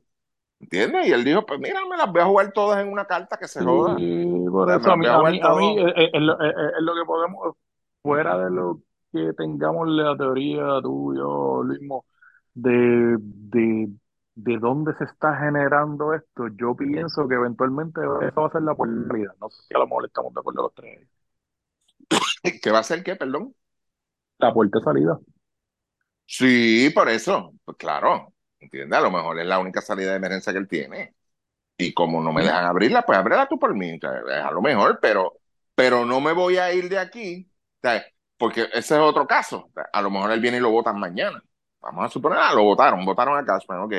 Y él viene la semana que viene y da una entrevista en ESPN o en whatever, no en MLB Network, y se descarga y dice todo lo que, lo que vio. Pues mira, antes de que pase eso y después vengan y me acusen, ah, después que te fuiste ahora vienes a hablar mierda, pues no. Déjame empezar a tirar las, lo- la- las cosas ahora. Esto es lo que hay. Y, y, y otra cosa más importante aún, chaman, y esto es lo que te, y, y creo que estamos los tres de acuerdo. Él no dijo ninguna mentira de Stanton. Él no dijo, no dijo ninguna no, mentira, él claro, dijo la verdad. verdad, sí. Él dijo la verdad. ¿Entiendes? De que, que no le gusta la. Que claro que no, la gente se ofende. Hasta cuando desayunan pesado también se ofenden si le dicen que están sobrepeso. ¿Y quién carajo no está sobrepeso en este jodido país? ¿Entiendes? Hello. O sea, eh, eh, ese es Eh. el punto de esto. O sea, no dijo ninguna mentira. Eh, simplemente No. llegas a un punto donde tú tienes que decir, mira, Está bien, fine, no hay ningún problema. Colme hizo el trabajo, George se lesionó, hizo el trabajo. Eh, Rizzo, pues, dentro de sus limitaciones, pues, me cumple. Este, los, los chamacos que subí también bregaron, me falló el bullpen, me falló esto. pero ¿a dónde es que tú miras cuando tú tienes un equipo de ese nivel? Tú buscas los salarios altos, ¿entiendes? Esos son los que tú vas a evaluar, ¿entiendes? Y de todos esos jugadores que tú tienes ahí sobre 20 millones de dólares, el único como que, mm, y este cabrón, pues este cabrón yo no sé cuándo va a jugar, yo no sé por, si se va a lesionar, yo no sé si, si, si, si corriendo para segunda se jodió el hamstring, lo pierdo por dos meses. Yo no sé si estornudando porque hay mucho polen en el área, este, se me lastima la, los músculos pectorales y los, se jodió. O sea, él no dijo ninguna mentira. Él no dijo ninguna mentira. Y, eventualmente, y eventualmente el chivo expiatorio siempre va a ser la mala inversión. El jugador que hiciste la mala inversión, ese siempre va a ser el chivo expiatorio. Eso es lo único. Pero y otro, otro, el, otro contrato. pero, ajá. y el otro, el otro contrato malo de ellos fue el de Ellsbury, cuando este oh, sí. ya a él no le quedaba nada de. Entonces, tenías un jugador rellenándote un espacio, ganándose un billetal. Si Sabatia fue otro también, pero pues Sabatia, pues, ellos se quedaron callados, tranquilos, qué sé yo, hay que ver qué pasa aquí, pero eh, yo creo que en lo que estamos de acuerdo es en eso, en que, en que ¿sabes? sí, hay unas cosas que se manejaron mal, pero más parece una puerta de salida y para mí lo más curioso es el, el, el, que el dueño del equipo no había hablado mucho tiempo y, me estuvo hasta raro todas las conversaciones que él tiró y hizo. En, es que si tú vienes a ver, si tú vienes a ver, mira, este, el, el equipo de, de los Yankees es un equipo que eh, es de tradición, fine si tú te chequeas década tras década, los Yankees fueron a par de serie mundial en los 60, fueron a tres en, en los 70. Cuando llegan los 80, ellos fueron más que una serie mundial. Si no me equivoco, 81, si mal no recuerdo. Contra los Dodgers. Ajá, contra los Dodgers. Este, pasa todos esos años, porque fueron todos, hasta el 96, fueron 15 años, ¿ok? Y, y, ahí, si tú te pones a analizar esos equipos de los Yankees desde el 81 hasta el 96, hubo buenos jugadores, porque hubo buenos jugadores, este, pasaron buenos jugadores, este, pues uno aquí y otro allá, pero no lograban engranar, no lograban este, llegar hasta ese punto hasta que fue en el 96 el viejo se encojonó y dijo, ok, vamos a ver qué carajo hacemos, y se combinaron muchos factores. Y ellos tuvieron muy buenos años desde el 96 hasta prácticamente hasta el 2003 y claro está, después vuelven en el 2009 a la Serie Mundial.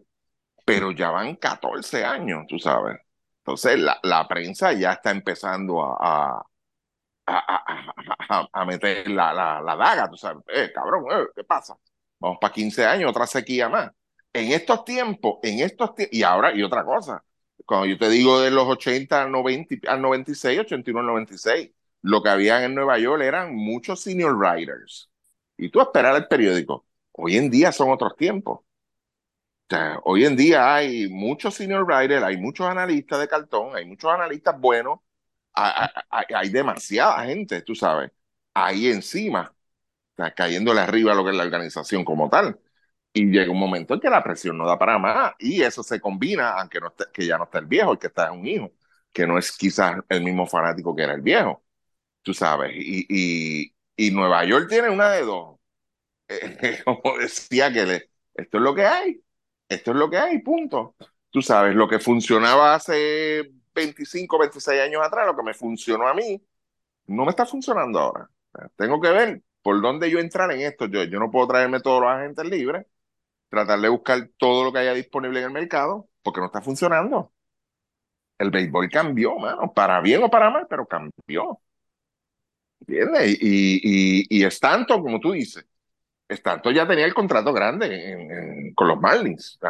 cuando tú lo traes para acá, tú lo traes con una mentalidad, este es el tipo que me va a resolver. Pero ¿cuántos jugadores no han pasado, no han venido a los Yankees después de Stanton con, la misma esperanza de que es el que me va a resolver todos los problemas aquí? Mira el caso de Cole. ¿Cuánto lleva Cole ahí ya, este, Luis? ¿Tres años? ¿Tres, verdad? Sí, sí. Y no, y no llego, o sea, yo todavía no llego. Es bien complicado, lo de Nueva York es bien, bien, complicado. Y, claro, y en el caso, y como mencionó ahorita, en el caso de Cole, pues está ejecutando. Por lo menos ahí él, no, va a ser el chivo, él, no va a ser el chivo expiatorio porque él está ejecutando. El problema es cuando tú tienes esa inversión y tú no estás ejecutando, como es el caso de mencionó ahorita con Rendón. O Rendón también otro que está cabrón también, como tú dijiste, tienes que salir de eso, que tú vas a hacer?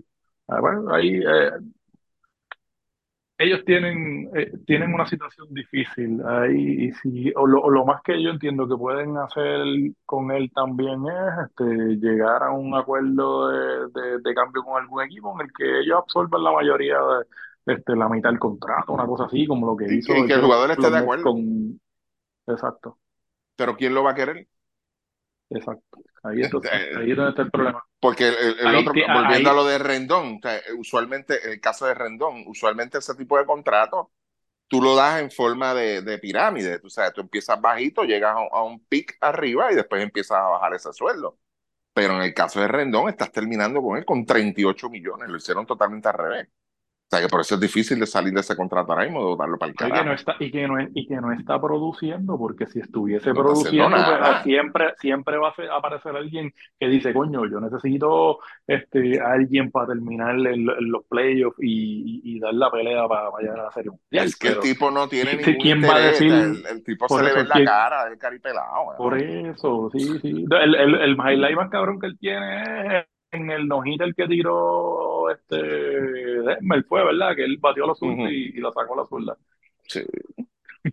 Pero de Eh, eso, eh, eh, nada. Pero, pero es está cabrón, complicado mano. por eso, porque, porque, porque si produciera, si- o si produjera, o sea, él, pues, pues, mira, tú tienes la oportunidad de decir, mira, a lo mejor, pues mira, un equipo como Atlanta, aquella vez que pues perdió un par de jugadores, y mira, coño, este tipo tiene experiencia en la Serie Mundial, este año ya yo lo perdí, me está bateando cabrón, está en los 300 ahí, está dándole duro a la bola, pues tú dices, pues mira, a lo mejor un equipo tiene el interés de decir, "Ah, quiero coger a Rendón, y se lo llevan. Pero cuando el tipo no está produciendo, estás doblemente jodido. Nadie lo va a hacer. No lo va a hacer, él no lo va a hacer, man. Él, él se va a calentar en el último año, ¿verdad? Es como Trout ahora, es, es como Trout ahora, Trout produce, y claro, hasta jodido algunas de las lesiones y eso también lo afecta, ¿verdad? Pero Trout por lo menos produce y pues se le puede hacer más, se le hace más fácil al equipo de, de, de los Angels cambiar a Trout porque pues, pues el tipo pues va a poder sacarle algo, tú sabes, y, y todavía El batea, y asunto, lo que yo veo con Trao es que Trao se está administrando en los últimos años. O sea, Trao, Trao ha, ha- ha cogido la manía, o sea, y, y- y claro está, nadie sabe, ¿verdad? Pero si Trao ve que la cosa, ah, esta temporada ha perdido otra vez, me voy a descansar. Yo no me voy a joder aquí 150 juegos, 155 juegos. ¿Entiendes? Porque a lo mejor sí tiene la lesión, que, la, que claro que sí que la tiene, en la espalda y le está jodiendo la vida, tú sabes. Sí. Pero entonces, si, si a eso le vas a meter todos los años 150, 155 juegos, él sabe que le estás acortando la carrera.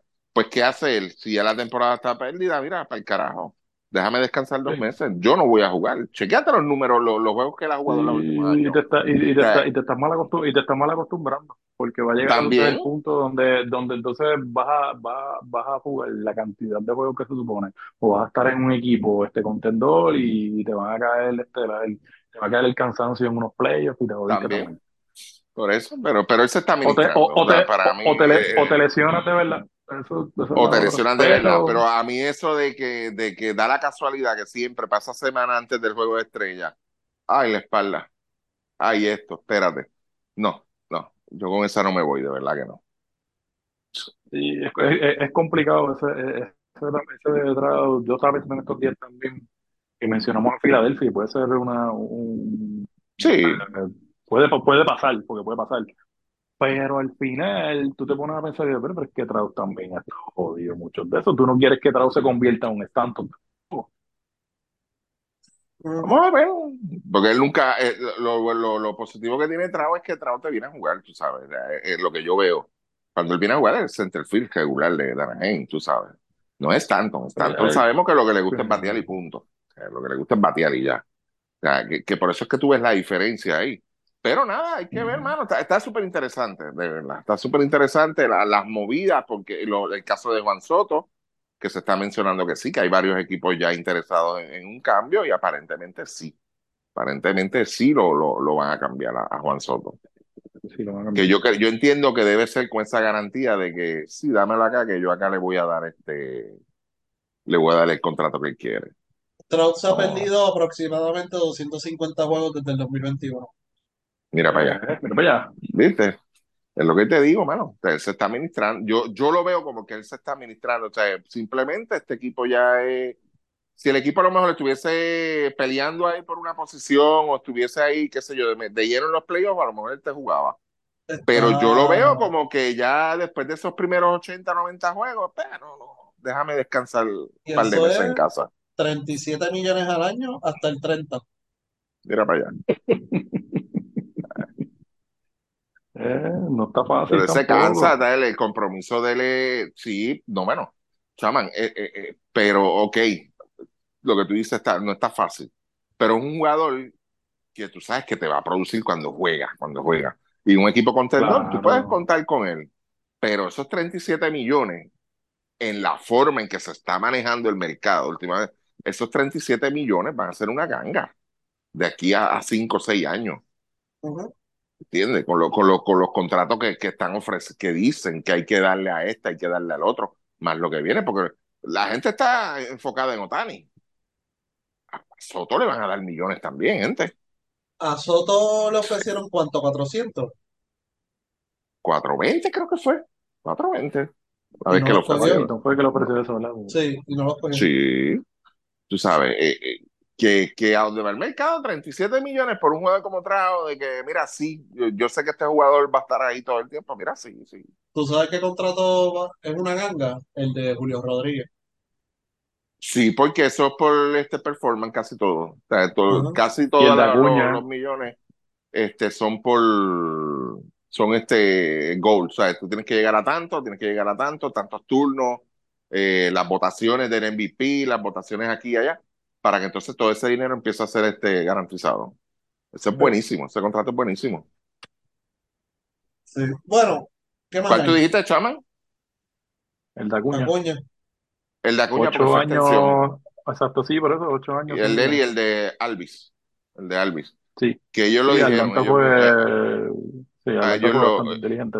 Sí, ellos, ellos mismos, cuando ellos le preguntaron, ellos lo que dijeron, pues su, su situación, tú sabes, este, que yo no lo veo mal. ¿sabes? Su situación en, en, pues, este, con su familia y eso, que ellos, como quien dice, puedo, puedo, no, no tengo que esperar seis o siete años quizás a, a- ayudar, tengo que pensar en, en- en- en ahora, a la actualidad, que no fue el mismo caso de, de José Jamírez, que para mí el contrato a José Jamírez fue un, un- un anormal, de verdad aceptar el dinero que le dio este Cleveland a él, de verdad. Pues se fue bien Sí. por debajo del mercado, mano. Se fue bien por debajo A lo mejor de lo que él como- podía. Exacto, es lo único, es lo único, porque yo quería quedarme aquí, ok, fine, no hay ningún problema. Se quería quedar ahí.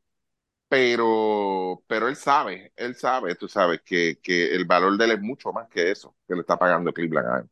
Y es consistente, porque Ramírez siempre ha sido consistente. Sí. Sí, no, y, en, y en el, ca- y en el caso de, pues, sí, antes de irnos, en el caso ese de Atlanta, pues básicamente pues está, saliste bien con el mismo Acuña porque lo vas a tener en su prime, es hasta el 27 que lo tiene. O sea, Sí, o sea, fue lo- tiene los años de su prime y, y, y ya después de ahí, si tú pierdes el jugador en la agencia libre, sabes que pues las posibilidades de que él repita todos esos números ya en los treinta y pico y todo eso va a ser, va a ser menos. Como pasó con Pujols, quizás también con el mismo, este, cuando se fue a Los Ángeles. Eh, él le dio un par de años buenos a Los Ángeles, pero no fueron suficientes para que ese equipo explotara para, Y le dio, en dio otro nivel. año bueno a Salvin después de bien. Exacto, sí, después de viejo y, y esos últimos tres años, tres o cuatro años antes, lo que estaba allí era robándose los chavos casi. Sí, exactamente. Sí, es lo que está pasando con Trout. Ah, esta gente no está, no Exacto. quiere competir, pues para el carajo todo el mundo aquí. Es la cosa, eso mismo, eso fue lo que pasó ahí. Y nada, él lo que hizo fue cobrar. Pues déjame cobrar ahora. Y no, usted, y eso lo hablamos hace, hace años atrás. Este, ¿por qué la movida? Yo no sé, de verdad.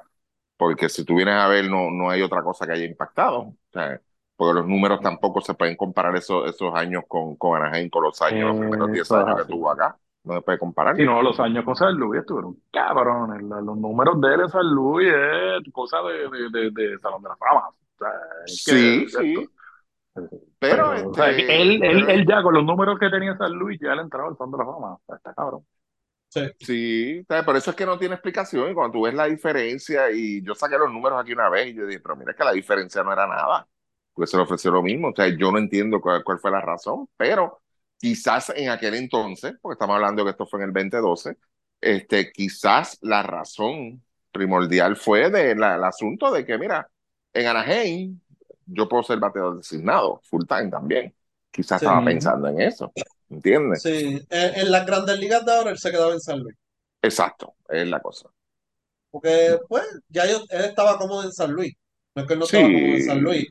Y el problema era cuántos años yo puedo jugar en mi posición. ¿sabes? es la cosa. Eso ahora cambia por completo. Este, en San Luis, antes de irse, promedió 40 honrones, 120 carreras empujadas, Era un anormal, mano. Era un anormal. Sí, ¿no? Sí, sí, sí, sí, no. No se 328, ponchaba. o 42. sea, Sí. El OPS, el tipo- 1.037. Ay, mi madre. Mira para allá. Qué clase de diablo. Esto No, la jodienda no es esa. La jodienda es que no se entonces. ponchaba casi. Y La jodienda es que bola, o sea que eso entonces eso es bien raro. La, la jodienda es que entonces él viene. eh, Pues está bien, me retiró en San Luis y sacó cuántos dio? 22, ¿verdad? Él dio 22. 24. Sí. 24 honrones, mano, en San Luis también. Pagarle, o sea, Él, carajo, a los cuarenta y pico de años, tú sabes. él nunca se ponchó 100 veces en San Luis. O sea, él, el último año se ponchó 58 veces nada más. Eso está cabrón. 58 ponches nada más, un bateador de poder que se envasa tanto también. O sea, eso es, o sea, de- eso son cosas raras. Eso es pa- parecido al mismo Edgar Martínez, que Edgar también era, era, era básicamente eso. O sea, base por bola, pero no se ponchaba. No lo podía sacar este ponchado. Mm. Súper interesante, bueno, de verdad, de verdad que sí. Pero ah, la, la decisión fue de él, de verdad. Qué carajo. Bueno, bueno, bueno, bueno, bueno, bueno. Gracias a Dios que lo arregló Sí. la, a, la, la- a, a lo último, porque si no, a- el número, eh, de hecho, el jersey de él lo tenían escondido en, en San Luis, estaba lo que dicen en, los- en los equipos, lo esconden, pero ellos no estaban muy contentos tampoco. O sea, de Pujol, en esos 10 años no se habló mucho de Pujol. Cuando él volvió, todo el Sí. mundo, ah, está bien, yo te quiero, sí, vente, vente, vente, nene. Y terminó bien, lo hizo bien, me sorprendió a mí también. Este, pero eh, es Salón de la Fama seguro, ¿viste? Sí. Sí, Hablando del Salón de la Fama. no vengas con un plato horrorífico ahí No, yo, yo no tengo, eh, ya todo el mundo vio el sushi fongo, porque eso está regado en todas las redes. Hay Ay, otro que es de amarillo, lo mismo pero de amarillo, en vez de mofongo. Ese fue el que tú enviaste, yo vi uno, yo vi uno. eso lo envió Chaman, Pero fíjate, amarillo. ¿sabes qué? ¿Sabes qué, chama? Ese es el del el plátano completo, ¿verdad? Ajá. Sí. Este, lo vi y, y- y no, es, no es el que enseñaron ahí, ¿verdad? Pero te da buenas ideas eso, ¿viste? Para la cocina. Eso es como, como la gente que todavía hace las canoitas, que es como que Exacto. carne, el medio, qué sé yo, o sea, tampoco es una cosa. Te- pero te da par de ideas buenas. A mí yo digo, mira, fíjate, no, no, no lo que están enseñando yo ahí de meterle ajo y todo eso, por Dios. Sí, el Pero- problema es el- a mí lo, a mí lo que esto es el, el, el intento de, de, de mezclar, de, de hacer ah, mira, arroz como si fuera sushi, te estás jodiendo. Eso, esa es la, la, la, la- la creatividad, la creatividad que querías poner con, con lo que envié, pero el Sí, como el- si, si en vez de esas algas hubiesen cogido hierba de esa, el matojo del patio. Ah, no, no, no, pero la, la, la, la, la, la comida de la semana fue la, la, la, la señorita de, del- de las zanahorias y el bacon. Ah, no. Eso sí es salón, eso sí es salón de la fama. No, pero Se hizo otra puso cosa, como- ella hizo otra hora, este, el Sí, atún. sí. El atún, video del atún también. Cogió garbanzo, los molió y qué sé yo, Ay, y le metió Dios sabor. mío, el que garbanzo, eso- Chorra, no. Lo- tú- Un pero ¿sabes? Tú sabes que lo que pasa es que ustedes son cuarentones, ese es el problema. Sí, sí. No Está bien, está bien este Jaime Mayor, Sí, nos sí. jodimos ahora aquí.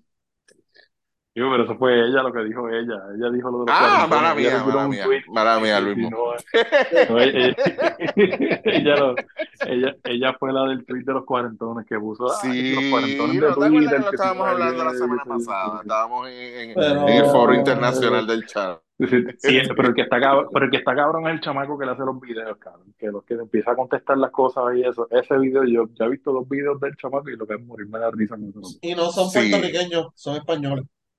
Sí, españoles y son chamacos también, o sea, que no son viejos, como dice ella. Sí.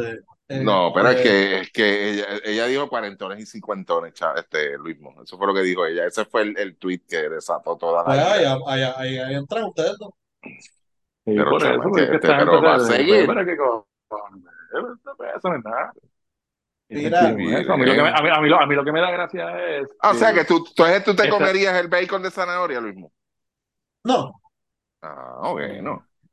ella le echa como un flavor de smoke este artificial a lo loco ahí, que yo no sé cuántos mira, yo, yo, puedo, yo puedo entender los vegetarianos en cuestión de, mira, voy a comer una dieta de vegetales, etcétera, etcétera. Claro. Pero tú hacer un hamburger y echarle sabor de hamburger, eso no lo entiendo. Eso, esa parte, no- o, o- o hacer bacon de zanahoria y echarle sabor de bacon, esa parte no la entiendo. ¿O vas a comer Sí, vegetal porque o le qué estás carajo vas a hacer? echando y jodiendas y, y cosas que, que Eh, eventualmente te van a como, como que te van a joder el, el- que si la presión y te estás jodiendo el sodio y toda esa eh, mierda, te Sodio. va a joder. el Tú, tofu tú mismo, ese, chama. Tú mismo traiste el ejemplo aquí de, de, de esa comida, de los mismos hamburgues, creo que fue. El sodio que tiene eso comparado con el, con hamburger sodio. Sí, Como, como, 600, como 600 y pico de sodio tiene cada de Eh. esos de, de. Ujú. A mí de verdad, mira, pues, yo te digo la, yo te digo la verdad. O sea, yo no tengo nada en contra de los veganos. Yo sí, sí he conocido personas, y yo se lo he comentado a ustedes. Yo tengo una compañera de trabajo que cogió una dieta porque por algo tenía, parece que estaba padeciendo mucho de, de gastritis y, y cosas, y cogió una dieta de zanahoria y, y papa. Y yo vi muchas variaciones que ella le daba, pero eso era lo único que ella eso es, lo, eso, eso es la, la dieta de Dr. Norman. No sé. El asunto es que esa persona pasó de ser una, una persona normal dentro de la sociedad a, a ser un adorno de Halloween, mano. Ay, carajo. Eh, sinceramente, sinceramente, al punto de que yo no me involucro en eso, yo no soy de los que me, me siento en la panadería a mirar a la gente, a ver qué comen, pero, Sí, pero en cosas que dos, son inevitables. pero en dos ocasiones yo fui, fui donde ella, porque había confianza y le dije, ven acá, ¿hasta dónde? Tú sabes. No, que ya, ya el cuerpo se me acostumbró, que no, no, pero ¿hasta dónde? Porque sinceramente yo creo que la última vez que, que hablé con ella se retiró, este, mientras yo estaba trabajando ahí todavía, la última vez que yo hablé con ella ella estaba en 86, 87 libras nada más. No, eso es demasiado. Wow. O sea, y Le exacto, y, se- y así mismo se veía, así mismo se veía. o sea, le llevaste dos pesetas. no. Empujarla por ahí, por el río de Ponce allí.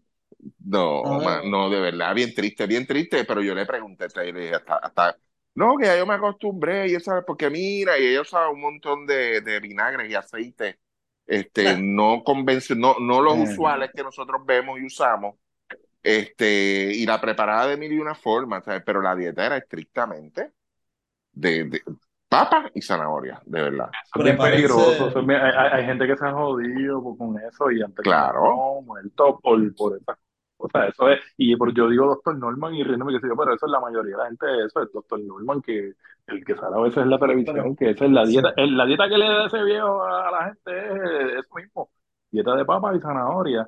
Entonces la gente se va en ese viaje, nunca mano, lo he escuchado, ves después fíjate. desnutridos. No, yo nunca ¿No lo he escuchado. No, de verdad que no, mano. No, no, este. No visto, sí, no, pues eso, es eso, es eso, es eso. Pues yo conozco gente que, que, que, Pero Luis que me han Mo, contado. ¿tú no te, pues, no te parece a ti que, que Chaman parece más de 40 que yo de 50? Chaman ahorita con los quiroprácticos, viendo anuncios de quiroprácticos y ahora viendo dieta del doctor el, Norman. al- el algoritmo lo está, le está enviando un mensaje. ¿Qué pasa, el Chaman? algoritmo sí me está, me, me está, me, está, me está llevando por el camino el algoritmo. Sí. Ya mismo empiezo a odiar a Bunny. Mira, este, vamos a un nuevo segmento. Ajá. ¿De Ajá. qué? Mira. ¿Estrenamos? Sí, ¿Pero con música ajá. o sin música? ¿Cómo es eso? El, el trago de la semana. No. Ah, veamos, sí. Ah, sí, sí, sí, sí, sí. ¿Traída a ustedes por quién? Ah, Por la gente que tenemos que, que lo Por llevamos, Twitter, lo por Twitter recordamos. Spaces. Diablo. Déjame ver si consigo, de hecho, déjame ver si consigo música, déjame ver si aquí hay música de jazz o no hay. Déjame ver, había algo de jazz. Búscate música de baja, de esas bajas pues, vaqueras que habían antes. Eso es lo que estoy buscando. Déjame ver. Ah, fíjate. Después esa es la una asignación. bachata. No, pues una es que, bachata. pero es que yo no tengo Spotify aquí. Eso es lo que me da Una su. bachata. Lo que tiene son cinco canciones. Ustedes Eh, ponen una bachata ahí, en vez de 46 días, me quedan 40 días nada más, ¿ok? No vuelvo. A ver si está- Esa es la música, pero esa es la música que va allí. Ahí está. Ahí está. Saca, sácate los billetes de uno. Viene, que ahora Mira. viene la mula a bailar. Recuerden consumir en todo momento.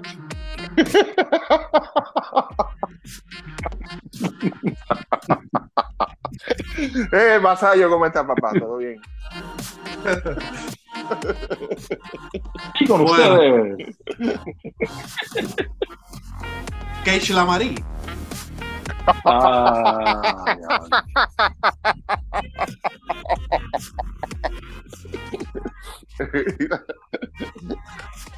Mira, échale más aceite a esto. Mira, por estar jodiendo se me perdió el palo. A ver ahora qué consigo aquí. Espérate. Maldita sea la madre. Bueno, pues se jodió Son palo. 25, 25 y no puedes tocar. ¿Cuántas canciones? Para allá. Ah, yo no sé. Espérate. Se jodió el palo. Se jodió el palo. Gracias, gracias a todos ¿En ustedes. serio? Ah, Sí. Pero que la música está buena. Yo estoy aquí ya. Carajo. No, Oye, era- Ricky, hablando, hablando de los algoritmos, cuidado con el algoritmo ese que está por ahí que te dé con pintante el pelo. Ah, se me ve bien. Se puso. Se puso el look de Hollywood Hogan, acuérdate. Sí, ese. Ah, Falta el candado. Ahí. Bueno, el trago, el trago era, el trago era para, para que se caigan encima. eh, no lo tengo de frente. Pero era con bucha, con ron. ¿Con ron? Con Diablo. bucha, ron, strawberry, hojas de menta. Más o menos ese era el trago. Y a diablo. Entonces para cagarse encima. Ah. Cerciórese Coño, ese- que la barra tenga un buen baño. Ese, ese, ese jazz que tienes puesto ahí, mano, se, se oye bien, ¿oíste? Esto no es un jazz, esto es un. Es música de club, dice aquí, no sé. No, mano, se, se oye chévere, se oye bien, fíjate. Ya, a ver qué más hay por ahí. Esto es bueno.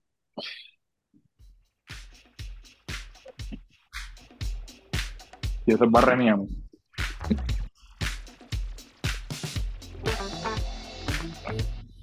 Eh, bueno, Ricky, ¿cuándo es el tour tuyo con Braulio Castillo?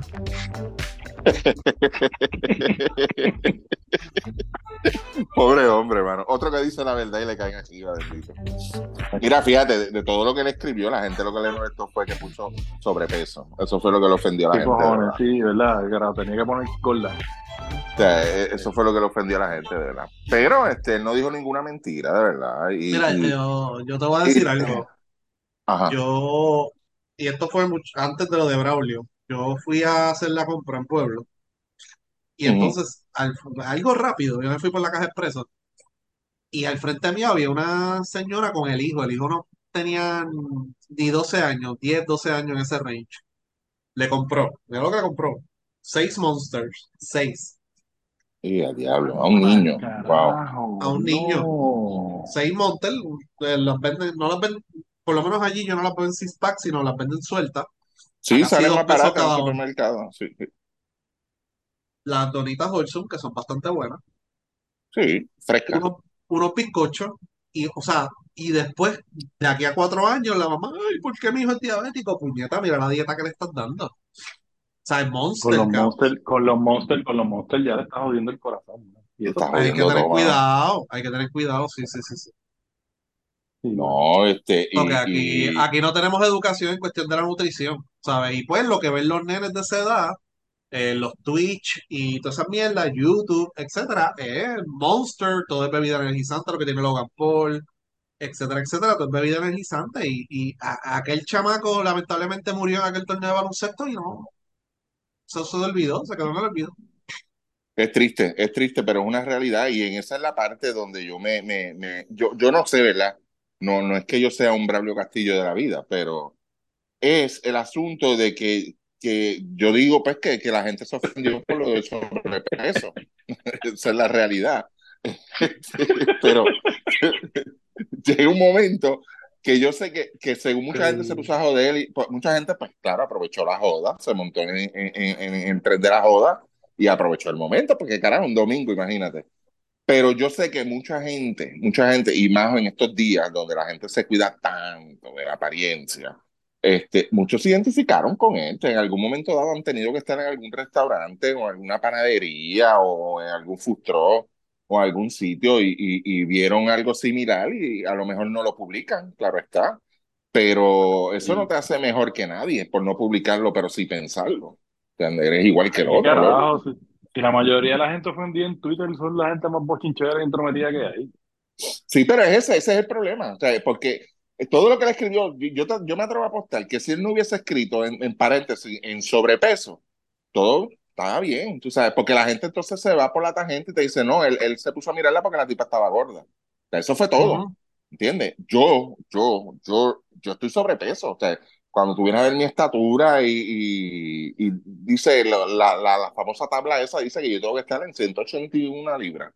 Si yo pesara Pero- 181 libras, a mí me recogen y me llevan al hospital. Pues se creen que estoy enfermo. O sea, esa es la realidad, mano. Yo no me veo No eres así, como un Braulio Castillo, tú eres más No. como que un Héctor Travieso. sin el, sin el mostacho. Sí, lo que pasa es que Sí. esas tablas, esas tablas, ¿verdad? Eh, eh, Ese sí, yo- eso está el garete, finalmente. Eso está tablas no lo aplica a todo el mundo, sí. Este, Porque pero... yo bajé a, yo bajé, digo, ¿verdad? Para, yo bajé a 205, 207. Y, y a mí mucha gente me preguntaba que si yo estaba bien. y su carajo, sí. ¿Entiendes? Yo estoy bien. O sea, y con todo y eso estaba sobrepeso. Pero si estás sobrepeso y coges maratones, ¿cómo, cómo es la dinámica ahí? La dinámica, bueno, el- el- el- eso, la red sísmica se hace, se, se afecta porque te va a dar Ok. lecturas que no son. Ok. Pero tampoco el desayuno. O sea, va- vamos, vamos a repasar el desayuno. Coño, eh, el sándwich de jamón, queso y huevo. Jamón, queso y huevo. Eh, eh, bizcocho de chocolate, ¿no? Fue lo otro.